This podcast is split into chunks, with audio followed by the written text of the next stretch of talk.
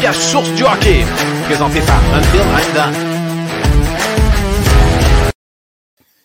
Bonsoir, mesdames et messieurs, et bienvenue au podcast La Source du hockey, une présentation de Until I'm Done. Aujourd'hui à l'émission, on reçoit comme invité Tom Lapointe, euh, l'ancien journaliste, et euh, le, le, podcast du podcast Show Tom, donc un, crossover, comme qu'on fait dans les, films de super-héros. Marvel est avec DC euh, ce soir. comment ça va, LP? Ça va bien, toi, Zeb, ça va bien? Yes, yes ce soir, pour les gens qui se demandent, euh, le, TIF euh, joue en fin de semaine, donc Saint-Georges. Saint-Georges pratiquait là, ce soir. Euh, le, TIF nous a écrit qu'il était en route pour Saint-Georges pour aller ben sur la glace. Puis demain matin aussi. Puis le Pat, le chanceux, il est à la game du Canadien en ce moment. Dans une loge, le chanceux. Tiff, Tiff, Tiff qui est parti s'entraîner. Des fois, il s'entraîne, là, Tiff. Des fois, la Ligue américaine, ça. La Ligue nord-américaine. C'est correct. C'est plus dans le gym que de la misère. Ouais, c'est ça. Mais c'est rare les pratiques quand même là, pour, la, pour la Ligue nord-américaine, surtout Saint-Georges. Habituellement, ça ne pratique pas bien, bien. Mais avec la reprise des activités, euh, j'ai bien l'impression qu'ils ont décidé, ils ont demandé aux gars voir s'ils euh, si, étaient disponibles pour venir pratiquer. Quand même, jeudi, tu sais, le, monde, il y en a une couple qui travaille le, lendemain, c'est sûr. Puis il y en a une gang aussi qui viennent de, de, Montréal, de la région de Montréal. Donc, euh, non, j'imagine qu'ils ont demandé aux gars de voir si ça leur tentait de pratiquer. Puis euh, des gars comme Tiff, euh, si tu leur donnes de la glace, à ben beau est à Chibougamau, il va se déplacer puis il va, il va y aller, tu sais. Euh, il, est allé à Watertown au, States. Watertown aux States, ben oui, il est allé jouer dans une petite ligue sombre des États-Unis. Tiff, Tiff, il aime ça, il aime ça, il en mange, puis ça a toujours été comme ça pour lui, donc c'est ça, vivement le, retour du hockey pour lui, euh, même s'ils vont jouer un petit peu moins de matchs que prévu. Reste que c'est le fun quand même que, tout reprend. Puis toutes les ligues un petit peu à travers le Québec vont tout reprendre. Moi, je recommence aussi dimanche, donc c'est bien le fun. On va se dégourdir les jambes un petit peu on va, essayer d'aller perdre la, petite baleine de bière qu'on a pris au, au, courant de la pandémie. moi aussi, je euh, recommence euh, le, le deck hockey dimanche. Euh. Ouais, c'est ça. Il y a quelqu'un qui m'a demandé de remplacer justement dimanche, dimanche soir à 7h, 7h20. non, moi, c'est à 14h. C'est pas contre toi. Mais c'est comme quelqu'un qui m'a demandé il y a deux, trois jours. Fait que là, j'ai fait oh fuck, faut quand je, vais, je commence à m'entraîner. Euh, j'ai une semaine parce que moi, avec, depuis euh, un, mois et demi en l'hiver, euh, rien d'ouvert. Ah donc, c'est pas évident. Mais, mais dis-toi, c'est ça. Mais dis-toi que tout le monde, c'est la même affaire pour tout le monde. sais fait que c'est pas si pire quand même. Là. Tu ne tu seras, pas, euh, seras pas out of shape à comparer les autres parce que tout le monde a, slacké un peu. Ben, sûr qu'il y en a une coupe de primés qui s'entraînent dans leur sol et qui vont courir le matin, mais euh, nous autres, c'est pas trop notre fort, mettons. Yes. Euh, si tu peux peut-être juste parler, là, le Canadien est en train de jouer, puis peut-être les autres sujets qu'on va parler, je vais comme juste finir de, partager le, podcast. Ouais, vas-y, vas-y. Euh, écoute, euh, j'ai vu que Martin, euh, Martin était là. donc, écoute, nous, aujourd'hui, on va parler, on, va avoir notre invité, Tom Lapointe. Ensuite de ça, on va rentrer un petit peu, on va rentrer un petit peu dans les sujets chauds de, de, de l'actualité du hockey. C'est certain qu'on va avoir une petite discussion sur l'échange cette semaine. On n'a pas eu le temps d'en parler bien, bien avec vous autres. Donc, euh, c'est clair qu'on va jaser de l'échange de, Tyler Toffoli qui est parti euh, euh, avec les Flames de Calgary. Puis, tu sais, ça, ça, certains disent que ça l'annonce un rebuild. Bon, ben, on, peut tout, on peut tout être d'accord là-dessus. Je pense qu'on s'enligne vers un, genre de reconstruction ou bien un reset sur le fly, comme, comme, comme dit. Là. Mais. On va, on, va, en jaser. Est-ce que vous avez aimé l'échange de, de, de, de Toffoli? Euh, l'aviez-vous, aviez-vous gardé? L'avez-vous euh, dans vos plans pour, euh, pour la suite, la suite des affaires du, du CH? Peut-être qu'il y en a qui, qui, aime Toffoli puis qui aurait fait, qui aurait trouvé que c'était un bon vétéran à garder à Montréal. Euh, certains disent qu'ils ont ralenti. Donc, on va en jaser, anyway, tantôt, euh, avec toutes vous autres, la gang. Euh, donc, Martin, salut. On va-tu parler de Petrie? On va, on va en parler un peu. si, tu veux, si, tu, veux, on va en parler un peu de Petrie. Les rumeurs, les prochains gars à, partir. C'est ça, c'est ça, c'est ça. Les rumeurs. on va jaser un peu de ça. Ça va être un show tranquille, mais on va quand même avoir du fun. Puis, salut aussi à Maxime Janson alors, qui est nous dit salut. Yes, salut la gang. Il va y avoir David Lagacé là, qui va venir faire peut-être un petit tour là, vers 9h, euh, 9h15 là, après notre invité pour euh, venir jaser euh, aussi. Là. Il y a le retour de la Ligue nord-américaine en fin de semaine. On va en parler. On va parler aussi du Canadien. Dave, Dave peut nous parler du Canadien aussi. Ben oui, ben oui. On va avoir une petite discussion avec lui. Plus qu'on est de, de, de, de fou, plus qu'on rit. Euh, en attendant, euh, les boys, euh, on rentre notre invité, Tom Lapointe. Ben oui. Yes, ready. Tom est dans la salle d'attente. Et Tom est là.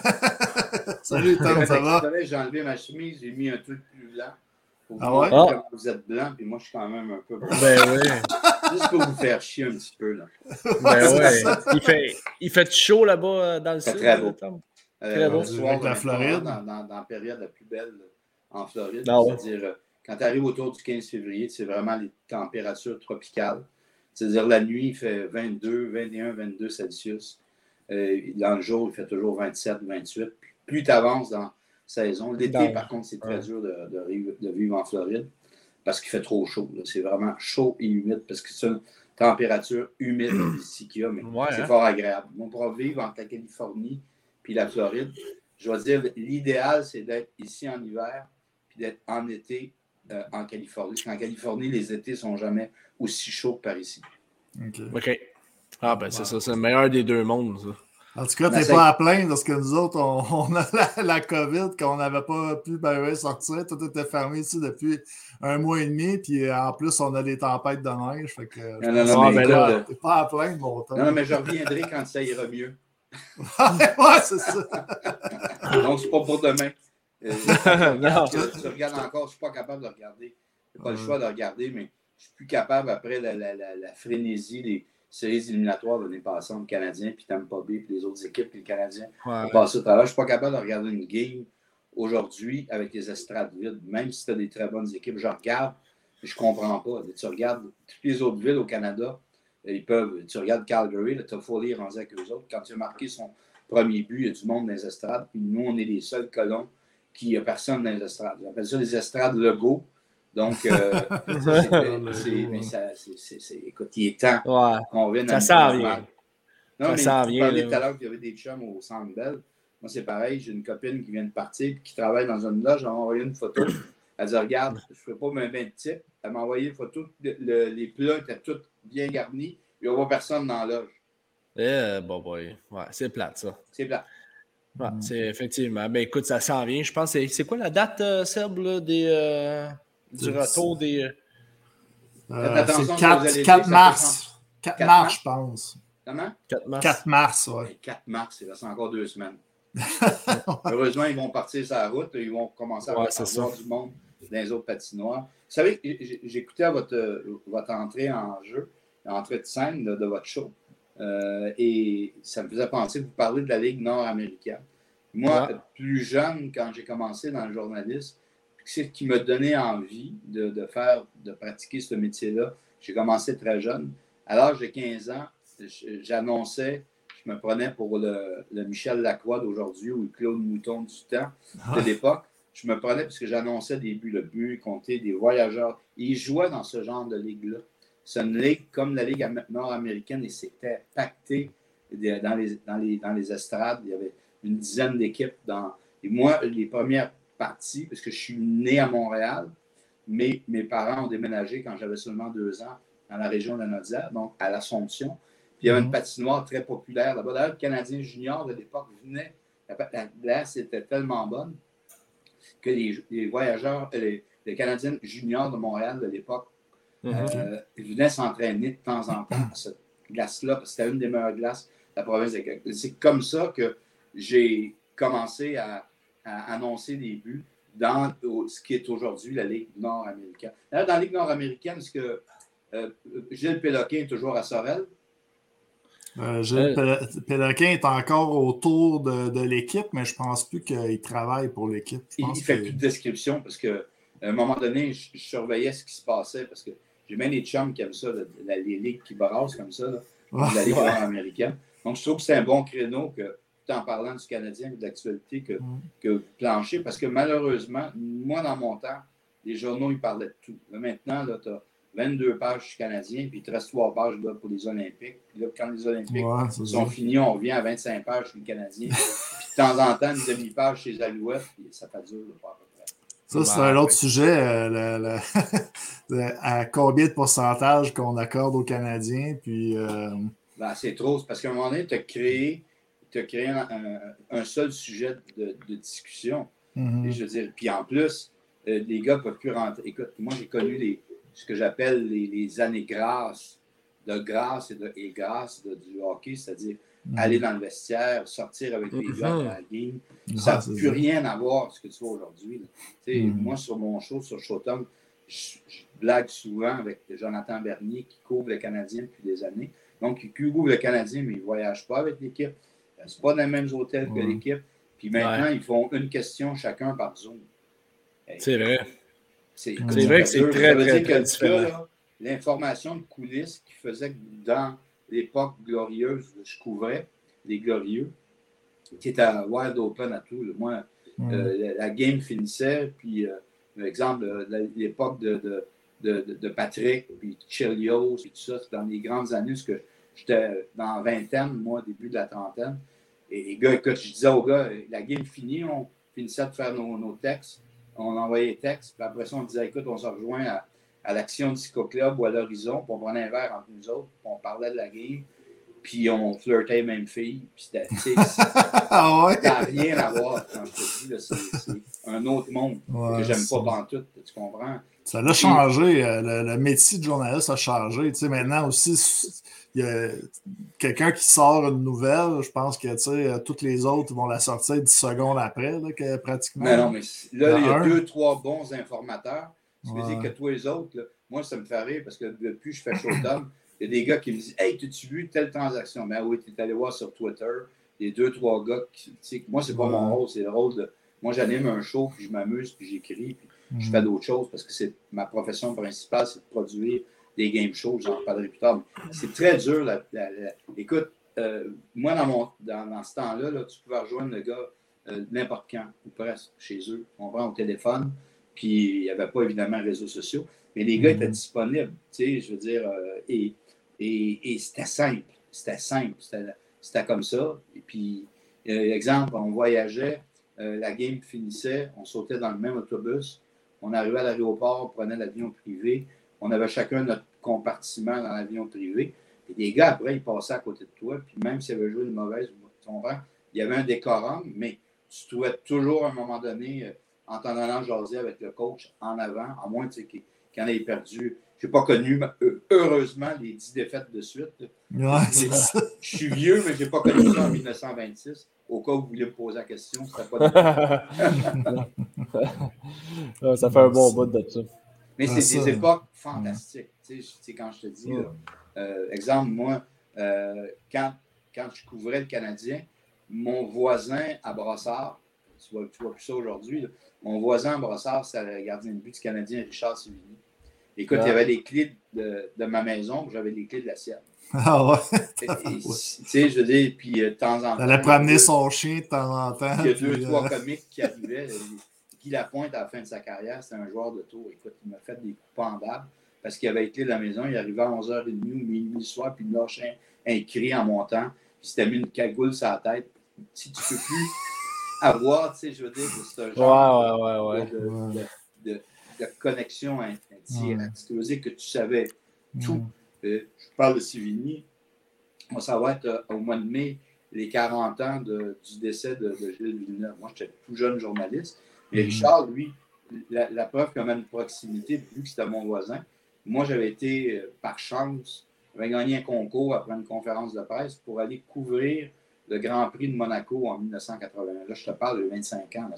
des grandes années. Donc, je, me retrouve à gagner un concours parce que j'anime un show, puis je vais là-bas, puis je dis, tantôt dans une de mes blondes, je vais emmener mon chum Sivini là-bas. Puis, mais ça, tu ne peux plus penser faire ça aujourd'hui avec un athlète. Qu'un journaliste part avec un athlète puis qui dit on va aller triper ensemble dans, la, dans le décorum, c'est Mais, mais qu'est-ce qui a fait en sorte que ça l'a ça, ça changé autant? Y a-t-il un événement, un point tournant aussi? Euh, non, moi, je pense que c'est trop, c'est l'avenue des réseaux sociaux. Il y a trop de monde. Hein? Il y a trop de monde, ce qui veut dire que là, tu ne peux plus avoir.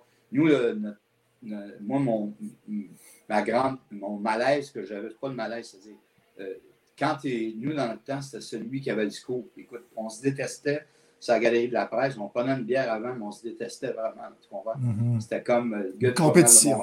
C'était de la compétition dure.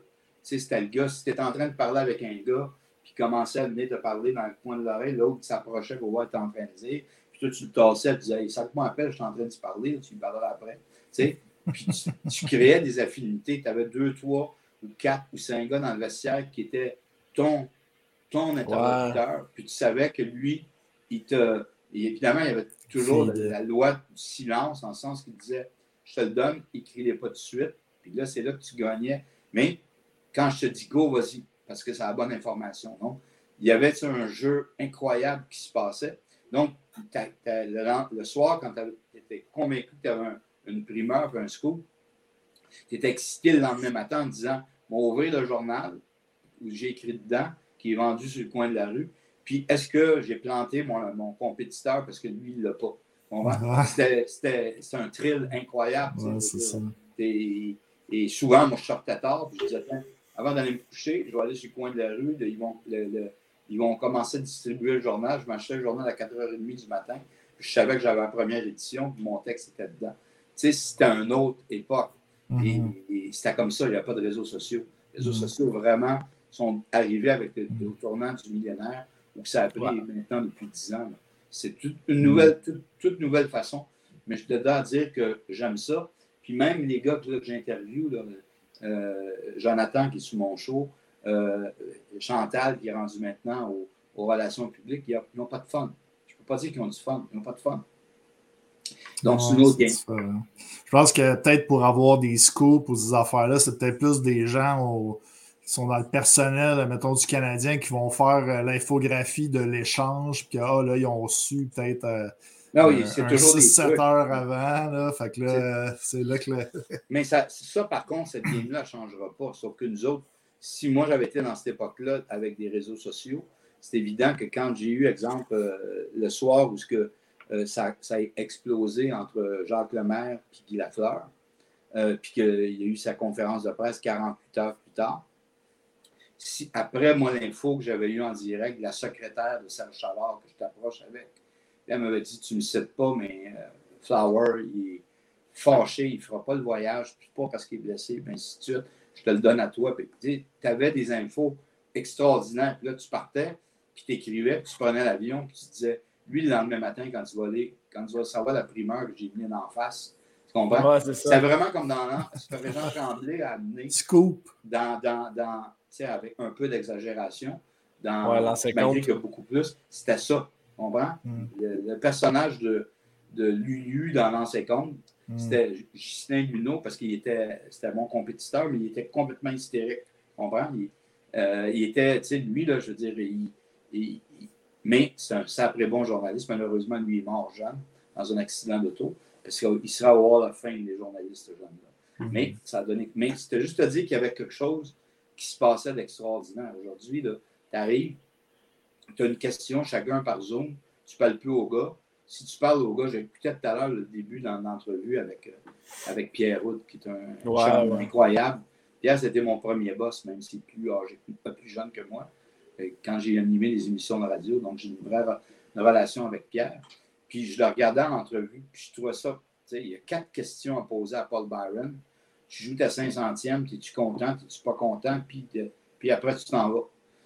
Pour moi, ce n'est pas de l'entrevue. Tu es fleur quelque chose, c'est le fun, ça dure quatre minutes, mais tu apprends quoi dans quatre minutes? N'apprends rien.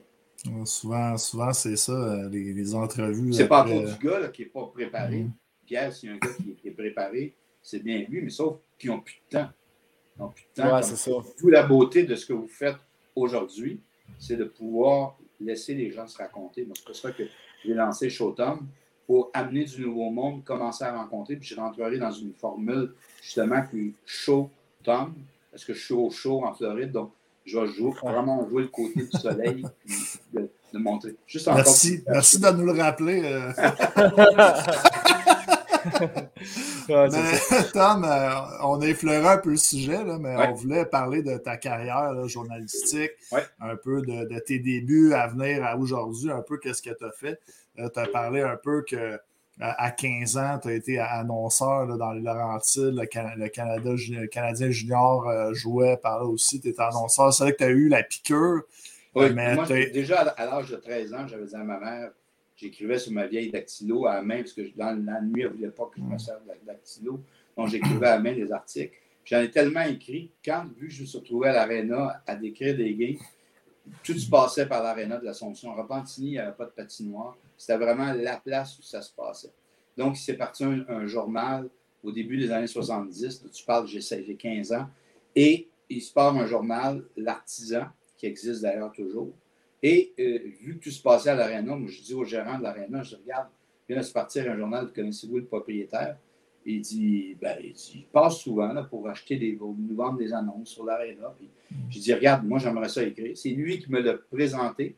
Puis ma carrière a commencé comme ça, c'est-à-dire, à partir de 15 ans, alors que j'étudiais, j'écrivais les articles. Déjà, j'étais à la star du journal du coin. J'écrivais, écoute, je pense que je me tapais 15 euh, articles par semaine. J'écrivais sur tout, parce qu'on va sur Ballon Ballet, ah euh, et ainsi de suite. Le père d'ailleurs de Daniel Melançon, qui est aujourd'hui chroniqueur pour moi, je couvrais le ballon ballet, puis c'était dans l'arena de l'Assomption, puis c'était un des meilleurs joueurs de la Ligue. Et, tu vois, et c'est comme ça que la passion est arrivée. Je veux dire, quand moi je suis arrivé à 19 ans, 20 ans, j'ai décidé de m'en aller à Montréal en disant Regarde, j'ai un bagage que les autres n'ont pas. Comprends, je pense en tout cas. Écoute, ça s'est fait bien vite. J'ai mhm. rencontré des gens à Montréal le matin. Euh, As-tu fait des études en journaliste ou tu as approché? Euh? J'aimais beaucoup le français. J'ai approché mhm. personne. Je me suis fait de moi-même. Moi, je n'ai pas eu de mentor, quelqu'un qui m'a donné, euh, qui m'a donné vraiment un coup de main. J'avais quelqu'un qui habitait dans ma ville, à l'Assomption, qui était Robert Duguay, qui est mort d'un cancer il y a plusieurs années. Et lui, mhm. il, il, connaissait le patron de Montréal Matin, puis il me lisait dedans. Moi, il me dit Regarde, Tom, je vais faire quelque chose pour toi, tu vas avoir une entrevue avec, puis après, tu te démerdes, ça passe ou ça passe pas, il te prendra, il te prendra pas. J'ai eu une entrevue, puis ça s'est tellement bien passé qu'il m'a envoyé dans des journaux à Montréal de région. Donc, ce qui était le fun, c'est que je me retrouvais direct à 20 ans au forum avec toute la grande équipe, euh, Lafleur, Robinson, tout ça. Puis j'allais faire des entrevues en profondeur de culture. Et donc, six mois après, Montréal Matin, ils ont dit on est prêt, il y a quelqu'un qui s'est dégagé. Tu viens à Montréal Matin, c'était dans le livre. Et je suis retrouvé à travailler à Montréal Matin jusqu'à temps que ça ferme en 77 à cause d'une grève. Et, donc, c'était des années extraordinaires parce qu'à 22 ans, je suis à junior majeure du Québec. Écoute, je n'étais jamais à la maison. Je prenais mon char. Le lundi, c'était à Laval. Le mardi, c'était à Trois-Rivières. Le mercredi, c'était à Sorel. Le jeudi, c'était à Cornwall. Le vendredi, je partais des fois des week-ends, je m'en allais. J'avais carte blanche, mais je travaillais 7 sur 7, puis l'été, je ne travaillais pas. Donc, et là, c'est là que tu créais des relations exceptionnelles. Moi, j'ai vu l'arrivée de Mike Bossy, exemple, dans le junior. Mm. Mike, tu sais, à peu près mon âge, donc j'ai vu arriver Mike.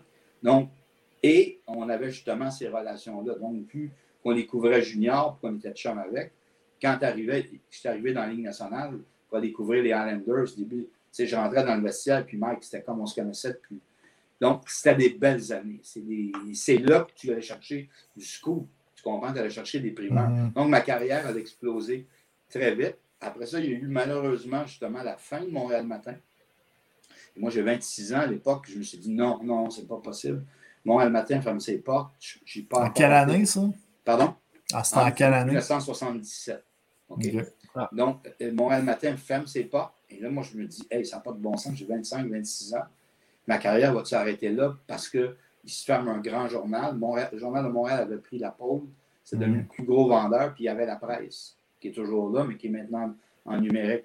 Donc, je me suis dit, oh non. Et là, il est arrivé, ils ont ouvert entre-temps un autre journal qui a tenté de, survivre, qui s'appelait Métro Matin. Et c'est de là, dans Métro Matin, que j'écrivais encore un peu comme je faisais quand j'étais petit, cul, là, je veux dire, à, l'artisan. Ils m'ont demandé presque d'écrire le journal. Je me tapais des articles sur le Canadien, je courais Canadien.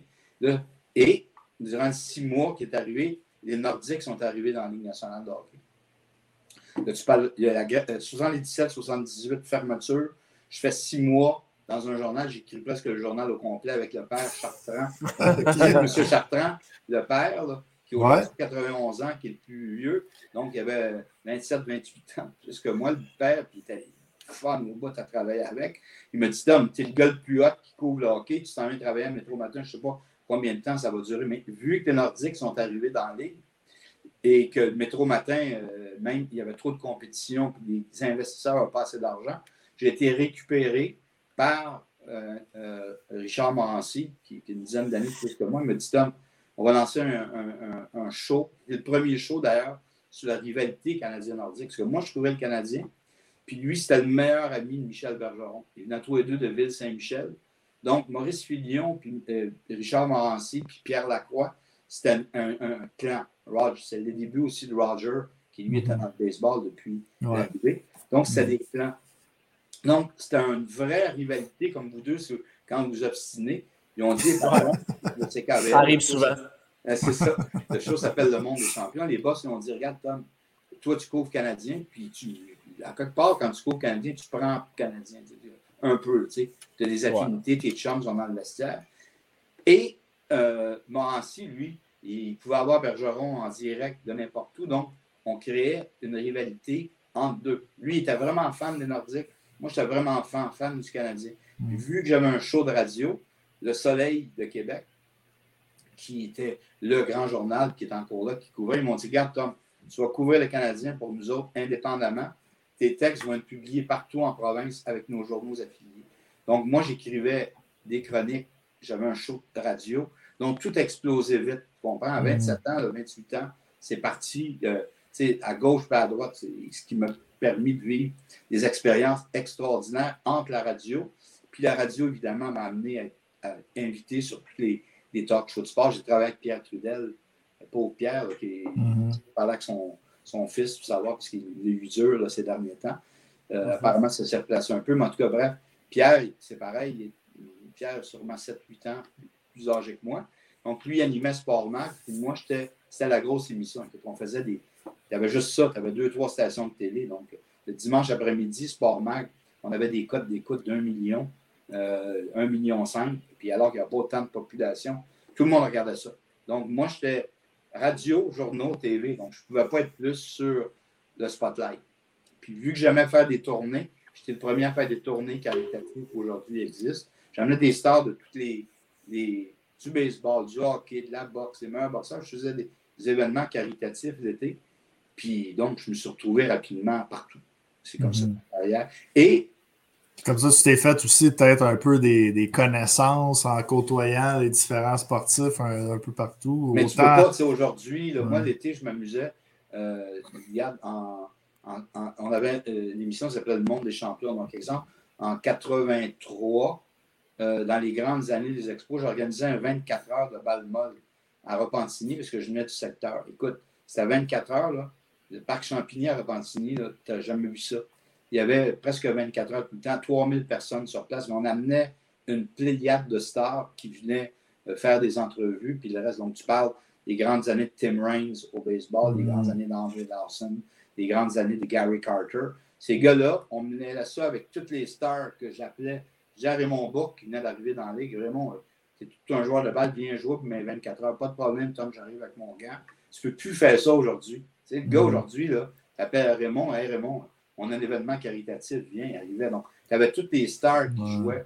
Ben, le pire, c'est que je pense, euh, mettons, Kevin Raphaël, il fait une classique là, qui a beaucoup de joueurs, mais il n'y en a pas beaucoup du Canadien. C'est justement des, équipes ailleurs. J'ai fait mon, le plus gros coup parce que j'ai continué après ça pour aller dans le cheminement. Quand, en 83, mon partenaire de radio avec qui on avait parti le show, Richard Morancy est parti. Lui en plus la voix des expos au stade olympique. Mm-hmm. Et Richard a eu une promotion, devenu patron de tous les réseaux télémédias. Donc, un matin, il me dit Tom, écoute, euh, c'est une mauvaise nouvelle, mais pour toi, c'est super parce que tu vas animer le show tout seul. tu es capable de faire ça. Si je m'en vais, j'ai une promotion, je m'en vais le patron de tout le réseau de télémédias. Je regarde Richard. Ça fait partie du cheminement de carrière, et ainsi de suite. Mm-hmm. Mais, et vu que j'étais tellement chaud, puis je viens de signer un nouveau contrat, la presse, vu que je montais tout le temps, j'avais toujours des. J'étais toujours avec les gars, puis primaires, la presse est venue me chercher. Puis si tu veux on va te donner comme agent Tremblay une page au complet. Puis ça va être la page de Tom Lapointe, tu écris ce que tu veux sur le junior, sur le Canadien, sur la boxe. Mm-hmm. Toutes les primeurs, tes sorts, c'est ta carte blanche. Donc là, j'ai commencé à me promener, comme je te disais, ce que je voulais aller. J'aimais ça parce que j'avais couvert le Canadien durant une couple d'années, mais je ne me, me, limitais pas juste à couvrir le Canadien. J'allais, comme je te disais, je décidais, ben, regarde, je vais aller. Donc, Gretzky est arrivé dans la ligue dans ces années-là. Je suis mis chum bien vite avec Wayne. Écoute, Wayne, la, première game que je joue au, Forum de Montréal, dans les séries, ils ont sorti Canadien. Quand il est revenu, euh, il m'était mis chum avec Bob Pernaud, qui était un. Il travaillait avec Gus Badali. Puis là, moi, tu pouvais faire ça à l'époque. Donc, moi, j'étais un numéro de Gretz. Puis je dis à Bob Pernaud, regarde, on, dit qu'il arrive, on va aller faire le tour des discothèques ensemble. Loin de Gretzky dans la limousine. On fait ah, des discothèques ensemble. Tu ne peux plus faire ça aujourd'hui. Ben tu comprends? Imagine demander à, à, Crosby d'aller faire le tour des, euh, des discothèques à Montréal. Ça, ça m'a dit d'abord. il était super gentil, tu comprends? Et je me rappelle, dans les, discothèques hot de l'époque, quand c'était gros à l'horizon, dans euh, euh, sous le boulevard c'était à Laval, Saint-Martin, assez bas. C'était la discothèque la plus branchée qu'il n'y avait pas. Et quand Gretz euh, jouait ses premières games, puis est devenu la star qui est là, il tout de suite de, gagner, je l'amène là-bas, je te jure, quand on est parti, la discothèque s'est vidée pour le voir sortir partir. tout le monde est dehors. Tout le monde est dehors.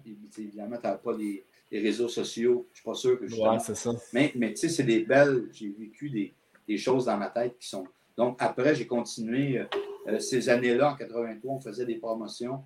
Gretz, vu qu'on s'était mis chum avec, euh, moi, je gardais les buts pour le fun. J'étais quand même pas pire. Donc, je mettais Jean-Pierre d'un côté. On a fait des promotions dans les Skills à New York, où moi, je gardais les buts contre Gretzky.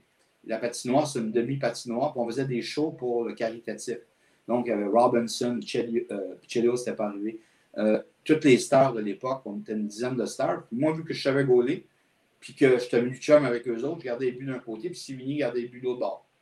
Tu sais, tu ne peux plus aujourd'hui t'imaginer euh, faire ça au centre belle, de dire à Martin, à Martin Saint-Louis, regarde Martin, là, je vais mettre mes jambières, puis sur mes chautis sur moi. Là.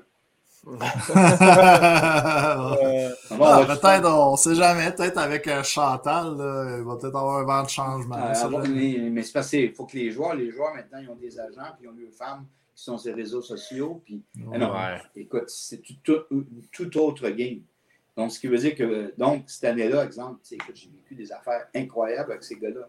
On restait au Catskills, c'était un des hôtels les plus connus à l'époque. Puis, c'était des repas à 7 étoiles, on, se voyait ensemble, on partait, on faisait un party. Ce là était tellement connu des stars que Elvis Presley, avant qu'il meure, dans ses, dans ses bonnes années, avant qu'il meure trop jeune. Elvis, parce qu'il voulait aller se cacher, il ne faisait pas de show. Il louait euh, l'aile au complet avec ses, ses bons, puis il allait se reposer là parce qu'il aimait le coin. Mais tu ne vois plus ça aujourd'hui, ça n'existe mm. plus. C'est, Malheureux, je trouve ça bien dommage parce que mm. tu n'as plus de relation. Tu sais, comme moi, je vous raconte ça. Moi, c'est pour ça que j'ai toujours dit, les jeunes journalistes qui arrivent,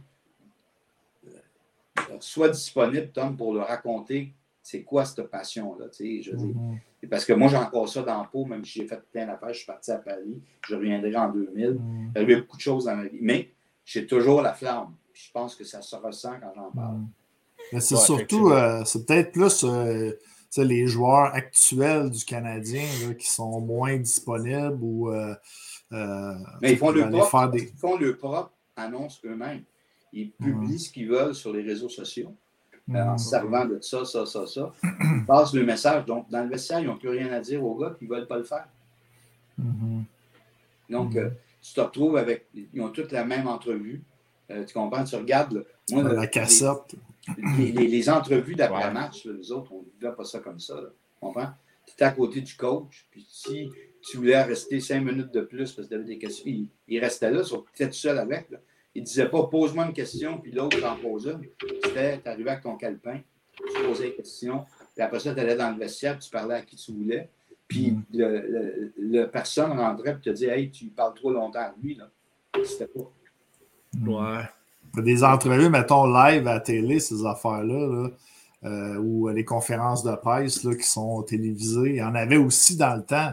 Est-ce que est-ce que c'était. Euh, As-tu des gars qui se calaient plus, mettons, qui disaient Ah, un tel dans telle équipe, la prochaine fois, il va falloir qu'ils se checkent. Dans, cette époque-là, tout le monde devait se présenter ou presque. On avait toujours quelques-uns qui allaient se cacher dans les douches. Mais encore là, je veux dire, à l'époque du forum, là, du forum, tu étais free for all. Tu pouvais aller dans le gymnase en arrière, tu mm. pouvais aller rejoindre ce que tu voulais. Si le gars ne voulait pas te parler parce qu'il était dans une mauvaise passe, il te disait Regarde-toi, m'asseoir, parle-moi pas, j'ai pas le goût de parler. Mais c'était straight. Tu comprends? Il te disait Écoute, asseoir, j'ai pas le goût de parler, ça va pas bien. Ou parce que ça allait pas bien, il te crachait quelque chose, puis tu pouvais l'écrire. Mm. C'était une spontanéité. Donc, tu savais tout. Là, aujourd'hui, tu fais juste de second guesser. Euh, comment on le sait dans le vestiaire aujourd'hui, parce que plus personne ne rentre? Comment tu peux savoir si Toffoli, qui est avec sa femme, qui disait qu'il aimait Montréal, dans le vestiaire, est-ce que c'est le même discours? Je pense que oui. Mais dans l'ensemble, tu n'as plus de confidence. Et c'est ce que Jonathan dit. Il dit Moi, ta période, j'aurais tellement aimé journaliste dans ce temps-là.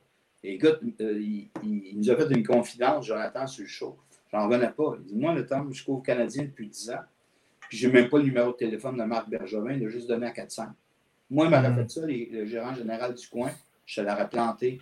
Puis, je te jure qu'il me l'aurait donné son numéro. Ça pas... Mais c'est impossible, tu comprends? Ils choisissent le, monde. Comme aujourd'hui, il y en a qui n'aiment pas Renaud Lavoie ou qui n'aiment pas un tel, qui n'aiment pas le. Mais tout le monde parle en même temps. Quel fun que tu as. Ouais, c'est ça. Mais Olivier, il dit, euh, il apporte un bon point dans le chat, Olivier Gaulin-Gingras. Il dit les joueurs, les coachs sont briefés avant les conférences de presse. c'est vrai que, bon, euh, il, y a, des, euh, je ne sais pas comment on, appelle ça un petit peu dans le milieu, là, mais des, des gens qui s'occupent des joueurs pour leur dire un petit peu quoi dire ou quoi ne pas dire en entrevue. Puis avec, les, avec justement les réseaux sociaux, ben, on, on, leur, on leur fait peur. Là, faites attention, faites attention aux réseaux sociaux, faites attention. Fait que là, on, les craint tellement, on, les, on leur fait tellement peur de ne pas dire de, de, de, de niaiserie. Faut dire, faut dire se renferment en dedans d'eux autres. Malheureusement, les réseaux sociaux, si tu ne fais pas attention, quand même, c'est quand même un, c'est quand même un puits euh, euh, qui, sans fin de, de gens qui viennent vomir euh, pour rien parce que le gars se cache derrière son, truc. C'est ça qui est plat. Et les gars, ils ne veulent pas lire ça. Ça, ce côté-là, par contre, je comprends ça.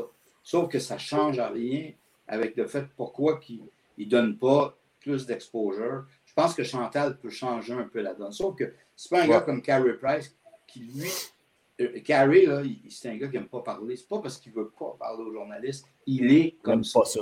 Euh, moi, je connais son, meilleur ami de Carey Price parce que euh, c'est lui qui a lancé le club des petits déjeuners. C'est un des rares gars que je connais au Québec qui va chez, chez Carey parce que c'est mi avec sa femme, et ainsi de suite. Puis il y a des relations très particulières. Et dit Tom, je vois là, il dit il me connaît, il me donne une tape dans le dos, mais il s'en va dans son coin puis il ne parle pas. Donc, il dit pas parce qu'il n'aime pas ça. Il dit autant sa femme à jase, lui, il ne parle pas. Donc, tu sais, le gars, il est comme il est dans le C'est ça, effectivement. Tandis que tu as d'autres gars qui sont extravertis. Euh, si on voit des comparaisons dans le Patrick Roy, c'est un. Aujourd'hui, il s'est calmé. Et Patrick, dans les bonnes années, quand il. Ben, c'est pas pour rien qu'il s'est sorti de Montréal par le côté explosif qu'il est, parce qu'il est entier. Lui, s'il ne fait pas son affaire, il lance son bâton dans les estrades, il garage son masque, puis il va dire au président Corée qu'il ne veut plus rien savoir de lui, puis ça. Tu sais, c'est des choses que tu ne verras plus aujourd'hui. Malgré que, oui et non, comme Petri, c'est lui qui a la tête de Ducharme. Par certains agissements, si tu mm. connais un petit peu la manière qu'il gardait son coach, la manière qu'il sortait quand ce n'était pas utilisé. Tu voyais qu'il n'y a pas de connexion entre Dominique hmm. ben, C'est ça aussi. Je, je me posais la question, euh, puis je me demandais s'il y avait un événement tournant qui avait fait que peut-être euh, les joueurs ont arrêté de parler. Mais, quand que Petrie euh, il a levé les yeux au ciel ou pas aidé. le, le, tout ça, mais après ça, aller parler aux journalistes qui t'ont comme semi-planté dans, dans, le journal, ça te tente-tu vraiment d'aller le jaser? Ou... Mais, mais, ça, par contre, quand ça va bien, il est content que les journalistes soient là qui disent quand tu as une bonne passe, il faut que tu prennes les deux côtés. Moi, ce que j'ai mm. toujours aimé de, du plus grand pour moi, là, puis qui, alors j'ai un de mes amis qui est en ville, qui est Georges Guilbeault, qui était le patron des Canadiens de Sherbrooke, puis qui était un des premiers, très très près de Guy Lafleur. Donc, il dit Guy en arrache actuellement, mais il se bat, puis il, y a des rares qui, qui se textent régulièrement, c'est des amis de longue date. Mm. Mais un gars comme Guy Lafleur, là, si tu faisais une déclaration, incendiaire. Il savait que c'était dans le journal le lendemain matin. Il ne disait jamais mes propos, là, c'est pas ça que j'ai dit.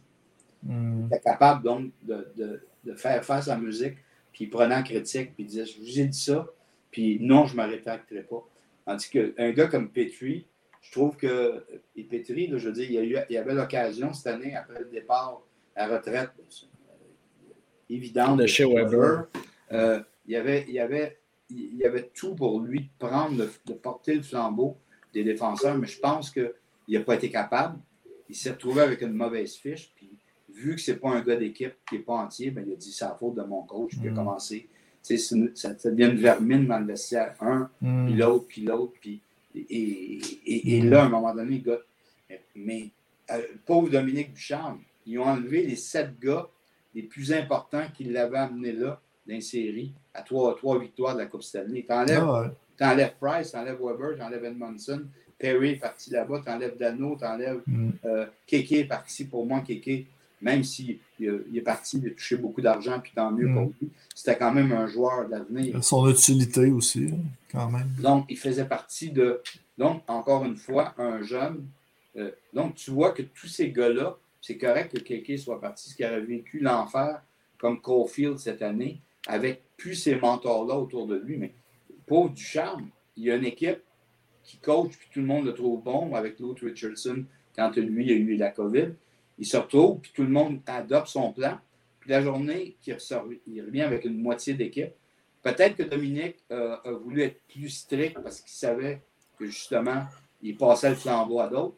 Il a-tu fait des remarques à Pétuin en lui disant Regarde, tu joues, c'est toi, c'est toi qui es le leader puis il n'est pas capable de prendre le rôle du leader. A une saison exécrable. Donc, tous les gars qui auraient dû prendre le flambeau, et, écoute, ils vont passer dans l'histoire, dans, dans, dans, 50 ans, quand on reviendra sur les pieds d'histoire du Canadien, cette année-là reviendra comme l'année 1926. Parce que c'est pour ça que les vrais leaders, tout le monde pleure, dit Toffoli est parti, mais quelle sorte de saison qu'il y a, Toffoli Oui, capable de la mettre dedans, on le sait. Mais ce qu'il a pris, il a pris l'ascendant. C'est lui qui aurait dû être capable, avec Anderson, de, conforter de, euh, Suzuki, Caulfield, si Keke était resté, Romanoff, Pétuy aurait dû faire la même chose en défense, euh, Chariot aussi. Ces gars-là n'ont pas été capables, après que tous ces gars-là sont partis, de s'accaparer l'équipe et de se mettre à gagner. Ce qui veut dire qu'aujourd'hui, il faut que tu fasses une vente de feu. Mais qui veut de Pétuy aujourd'hui? Euh, qui veut de, le Chariot est peut-être le meilleur, mm. encore là. C'est quand même pas On n'est peut-être pas habitué non plus d'avoir une équipe euh, perdante, là, mais tu sais, euh, des fois, là, les, équipes aussi, quand que tu perds, euh, on dirait que tout le monde est mauvais, tout le monde est là, Dominique Ducharme est rendu plus bon. tu sais, là, on, Dominique Ducharme a gagné partout. Puis, puis, après, il y a un autre truc qui n'a pas aidé Dominique. C'est quelque chose qu'on n'était pas habitué à Montréal d'avoir non plus avec la belle Dominique n'était pas bon en entrevue les après-matchs, après même junior. Il savait ça, tu comprends? Mais si tu juges, tu ne juges pas le gars parce qu'il y a des hésitations dans les conférences de presse alors qu'ils disent toujours la même chose. C'est pour ça, tu comprends que les gars, il y a un gros problème. Parce que moi, je peux te donner des exemples de coachs que je connais dans la Ligue nationale. Toffoli, d'ailleurs, il est rendu avec Daryl Sutter. Darren Sutter, je, dis, je viens d'arriver à Los Angeles quand ils ont gagné la, Coupe Stanley en 2012. J'étais là euh, à LA parce que je suis bien chum avec Luc. Puis j'étais dans les loges, puis je viens d'arriver pour mes projets de, de producteur. Puis j'étais allé. Écoute, même quand il a gagné la Coupe, il n'était pas le fun. tu sais, à part de rire, et que dit le plat comme, comme Sutter dans une conférence de presse. Il y, a, il y, a le visage qui va avec, là, tu comprends? Ouais, d'un gars jovial. Qu'est-ce qu'on va dire à Calgary, qui est une ville de hockey? Mais il est plat en conférence de presse, on va le congédier. Mais à Montréal, maintenant, ça fait partie de ça. Là, tout nouveau, tout beau. Regardez juste de sa première conférence à Saint-Louis après la première défaite, après la deuxième défaite, après la troisième défaite. Allez voir que le taquet, là, tu sais, tout l'emballement va commencer à ramer comme, comme l'autre va ramer. Je ne sais pas c'est quoi le score, tout à l'heure c'était 1 à 1. J'ai pas la game devant moi. Voilà, regardez ça, voilà. Mais, mais c'est pas possible. Encore 1 à 1. Encore 1 à 1. Donc, écoute, le pauvre gars, c'est une autre affaire. Non, non, là, on donne l'équipe, puis il y a tellement plus de joueurs. Et Daniel Melançon, qui est sur mon show, il a fait, euh, il m'a envoyé une chronique, un bout de chronique, j'ai trouvé ça super bright. Il m'a dit, regarde, où le Canadien monte, là, ça va vraiment mal. Quand tu essaies de vendre ton équipe sur ta page de la nouvelle ère avec Martin Saint-Louis, euh, avec euh, Jeff Gordon, Gordon, puis avec Kent Hughes, moi, je faisais un parallèle. J'ai tellement trouvé son truc drôle. C'est comme si Canadien. Hmm. On, va, on, va, en parler au gars qui. On va en parler au gars qui a fait ça. Euh, non, mais, oh, mais c'est. Tu sais, écoute, c'est ça. quand tu es obligé. Écoute, en plus, n'est pas trop souriant, Ken Hughes puis Gordon. C'est pas. Euh, il y en a qui hmm. faisaient des parallèles, que les exploits avaient déjà fait ça avec Philippe Allou. Mais Philippe Allou, c'est un personnage quand il est arrivé. C'était un grand coach, c'était un grand joueur. Tu pouvais te permettre puis il avait de l'expérience comme coach, mm. tu peux te permettre de le mettre sur un certain temps à la une.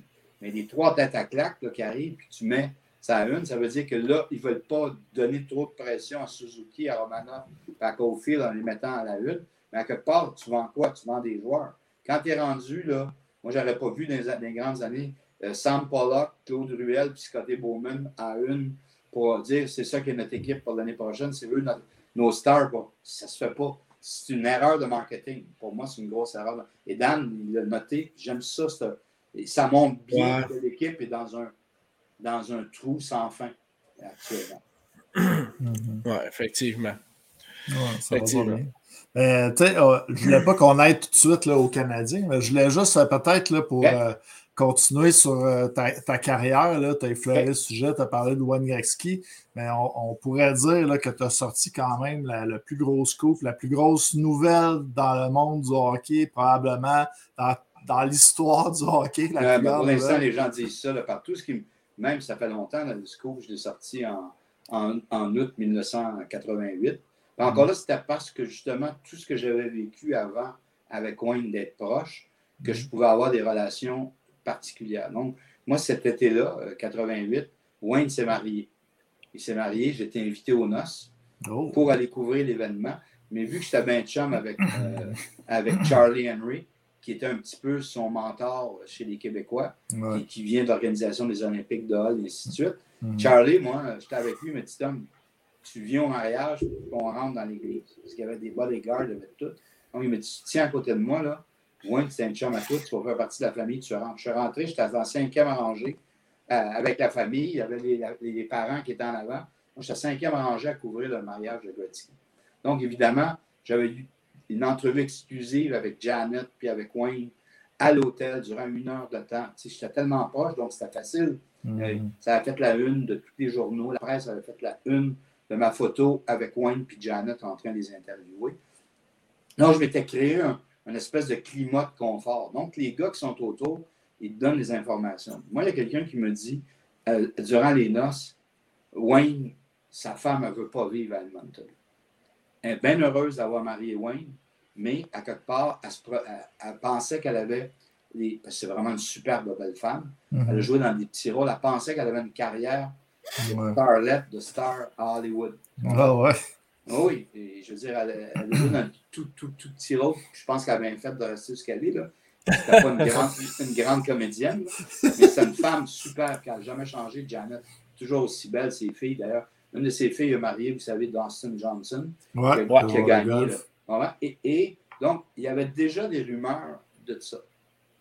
Moi, j'allais durant l'été, donc je rentre à Montréal après le mariage qui avait eu lieu en juillet 88. Je rentre à Montréal Et moi, j'allais toujours les. Il y avait une patinoire sur, euh, dans l'est de Montréal, Saint-Étienne-des-Marteaux. Je ne sais pas si ça existe encore, parce que moi, y a 20 ans, je suis parti du Québec. C'est une belle patinoire où les gars, l'été, allaient s'entraîner pour se refaire les jambes, surtout en nous. Là. Donc, les gars allaient jouer là. Ils jouaient dans une ligue d'été. Mhm. Ils faisaient du scrimmage, puis ils, jouaient, ils jouaient des bonnes games, tu comprends, mais ils allaient se refaire les jambes avant le camp d'entraînement là. C'était comme ça que ça se passait. Donc, Luc Robitaille était, euh, venait d'arriver dans la ligue depuis euh, deux ans. J'étais venu chum avec Luc. Je peux vous raconter une shot incroyable avec Luc après. Donc, j'étais chum avec Luc. Moi, dans le vestiaire, j'allais après, je rentrais là comme je voulais. J'osais avec les gars.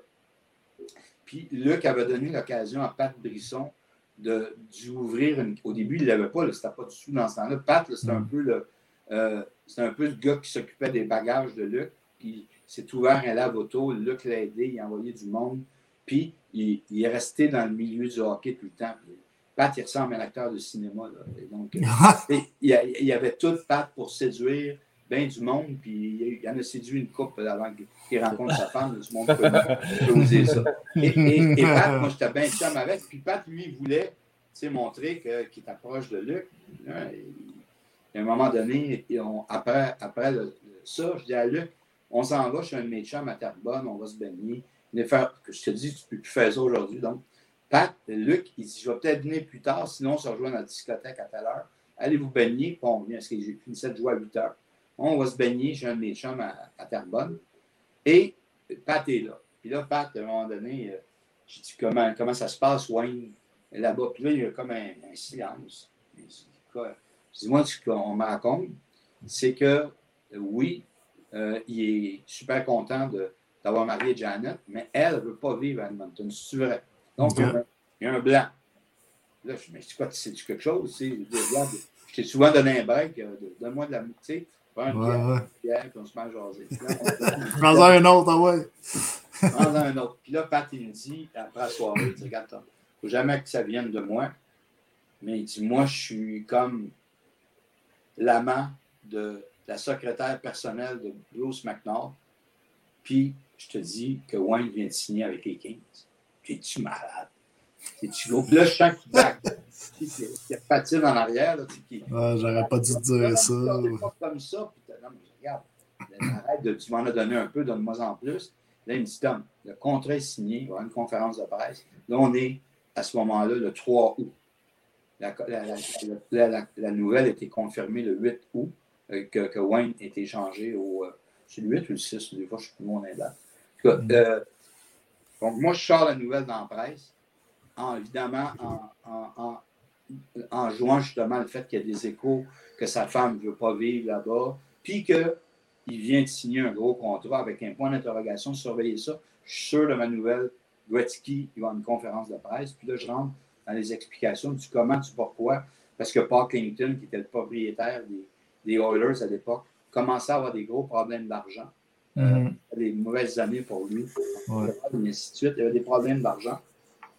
Et maintenant, puis les Kings, eux, voulaient faire un coup d'éclat en amenant le plus grand joueur jouer dans un marché beaucoup plus grand qu'Alberta, puis donner un, coup incroyable à la Ligue nationale de en disant si Gretzky veut partir, et c'est de là que tu es parti. Alors, moi, évidemment, j'ai je raconte ça à mes patrons. Mes patrons disent Non, c'est gros, faire attention. Je te dis Vas-y.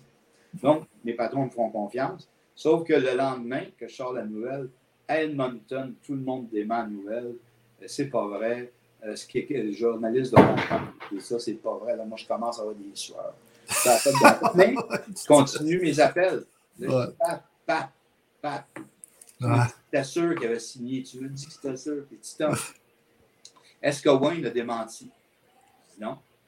C'est déjà ta preuve. si Wayne avait dit, avec tout le tapage que ça a fait d'Edmonton, parce que les journalistes d'Edmonton ont tous démenti. Non, c'est pas vrai. Ils ont appelé Clinton qui leur a menti en pleine face. It's not true. It's a bad rumor. I don't know why. Alors, moi, je rétro-pédalais parce que je me suis dit, si une entente de confidence, ça sort avant que ça arrive, puis que le, le, le, le trade qui tombe à l'eau, c'est moi qui, ouais, c'est ça. qui est sorti à ouais. Mais Là, j'avais un autre informateur à LA qui me disait Dors en paix, il est chez un, ses meilleurs amis, qui était un gars qui faisait des sautes, des, émissions, qui venait de Toronto, qui s'appelle Alan Tick, qui est mort d'ailleurs il y a 2-3 ans en jouant au hockey à 70 ans. Il a fait une attaque cardiaque, le C'était vraiment un gars que Janet, puis moi non. lui, quand ça sorti, il est allé se cacher chez Alan Tech. Il n'a pas parlé à personne. Là, je dis à mes patrons, ça va la preuve. Si Wayne ne dément pas en 24 heures, je leur donne un deuxième coup. On donne un deuxième coup dans la presse, puis ainsi de suite. Là, mon boss dit Va-t'en chez vous. Puis, puis là, ça a duré 48 heures de grand silence. Tous les journaux de Montréal me plantant en disant Tu sais, de la mauvaise. Là, moi, évidemment, je commence à paniquer. Puis euh, le 8 août au matin, euh, euh, le 9 août, le 13, le 9. Des fois, je ne suis même pas bon, c'est moi qui ai sorti du coup. Moi, je sais que j'ai sorti 3-5 jours avant, 6 jours avant. Mais ça a été des journées bien top parce que tout le monde euh, mais, Wayne. Tu faisais-tu achaler pour savoir tu avais pris ça de où, ces affaires-là? Non, mais ça, ça est hors de question que je le dis. Non, non, c'est ça. Mon contrat, je défendais mon truc, puis en disant, mais Wayne, Wayne, il tu démenti?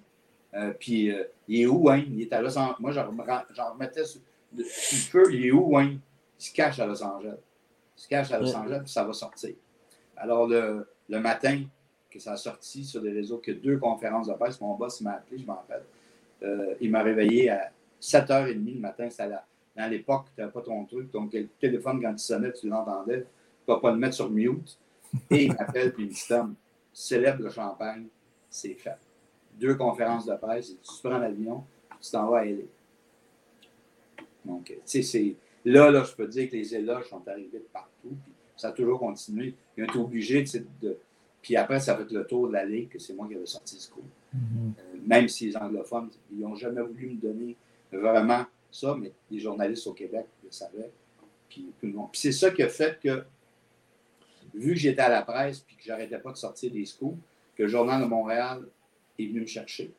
Mm-hmm. Puis là, j'ai fait deux ans au Journal de Montréal où je faisais ce que je voulais. là, c'est là que ça s'est mis à moins bien aller. C'est qu'en 90, après avoir été durant 20 ans, j'ai commencé tellement jeune, 39 ans, je me dis, tiens, je veux m'en aller, je vais aller euh, m'en aller dans une job où je vais faire à ma façon. Euh, donc, on va faire la job de, grand patron de tous les réseaux télémédias au sport. Sauf que je suis arrivé dans la période où. À quel endroit, ça? Euh, c'est cassé. C'est cassé.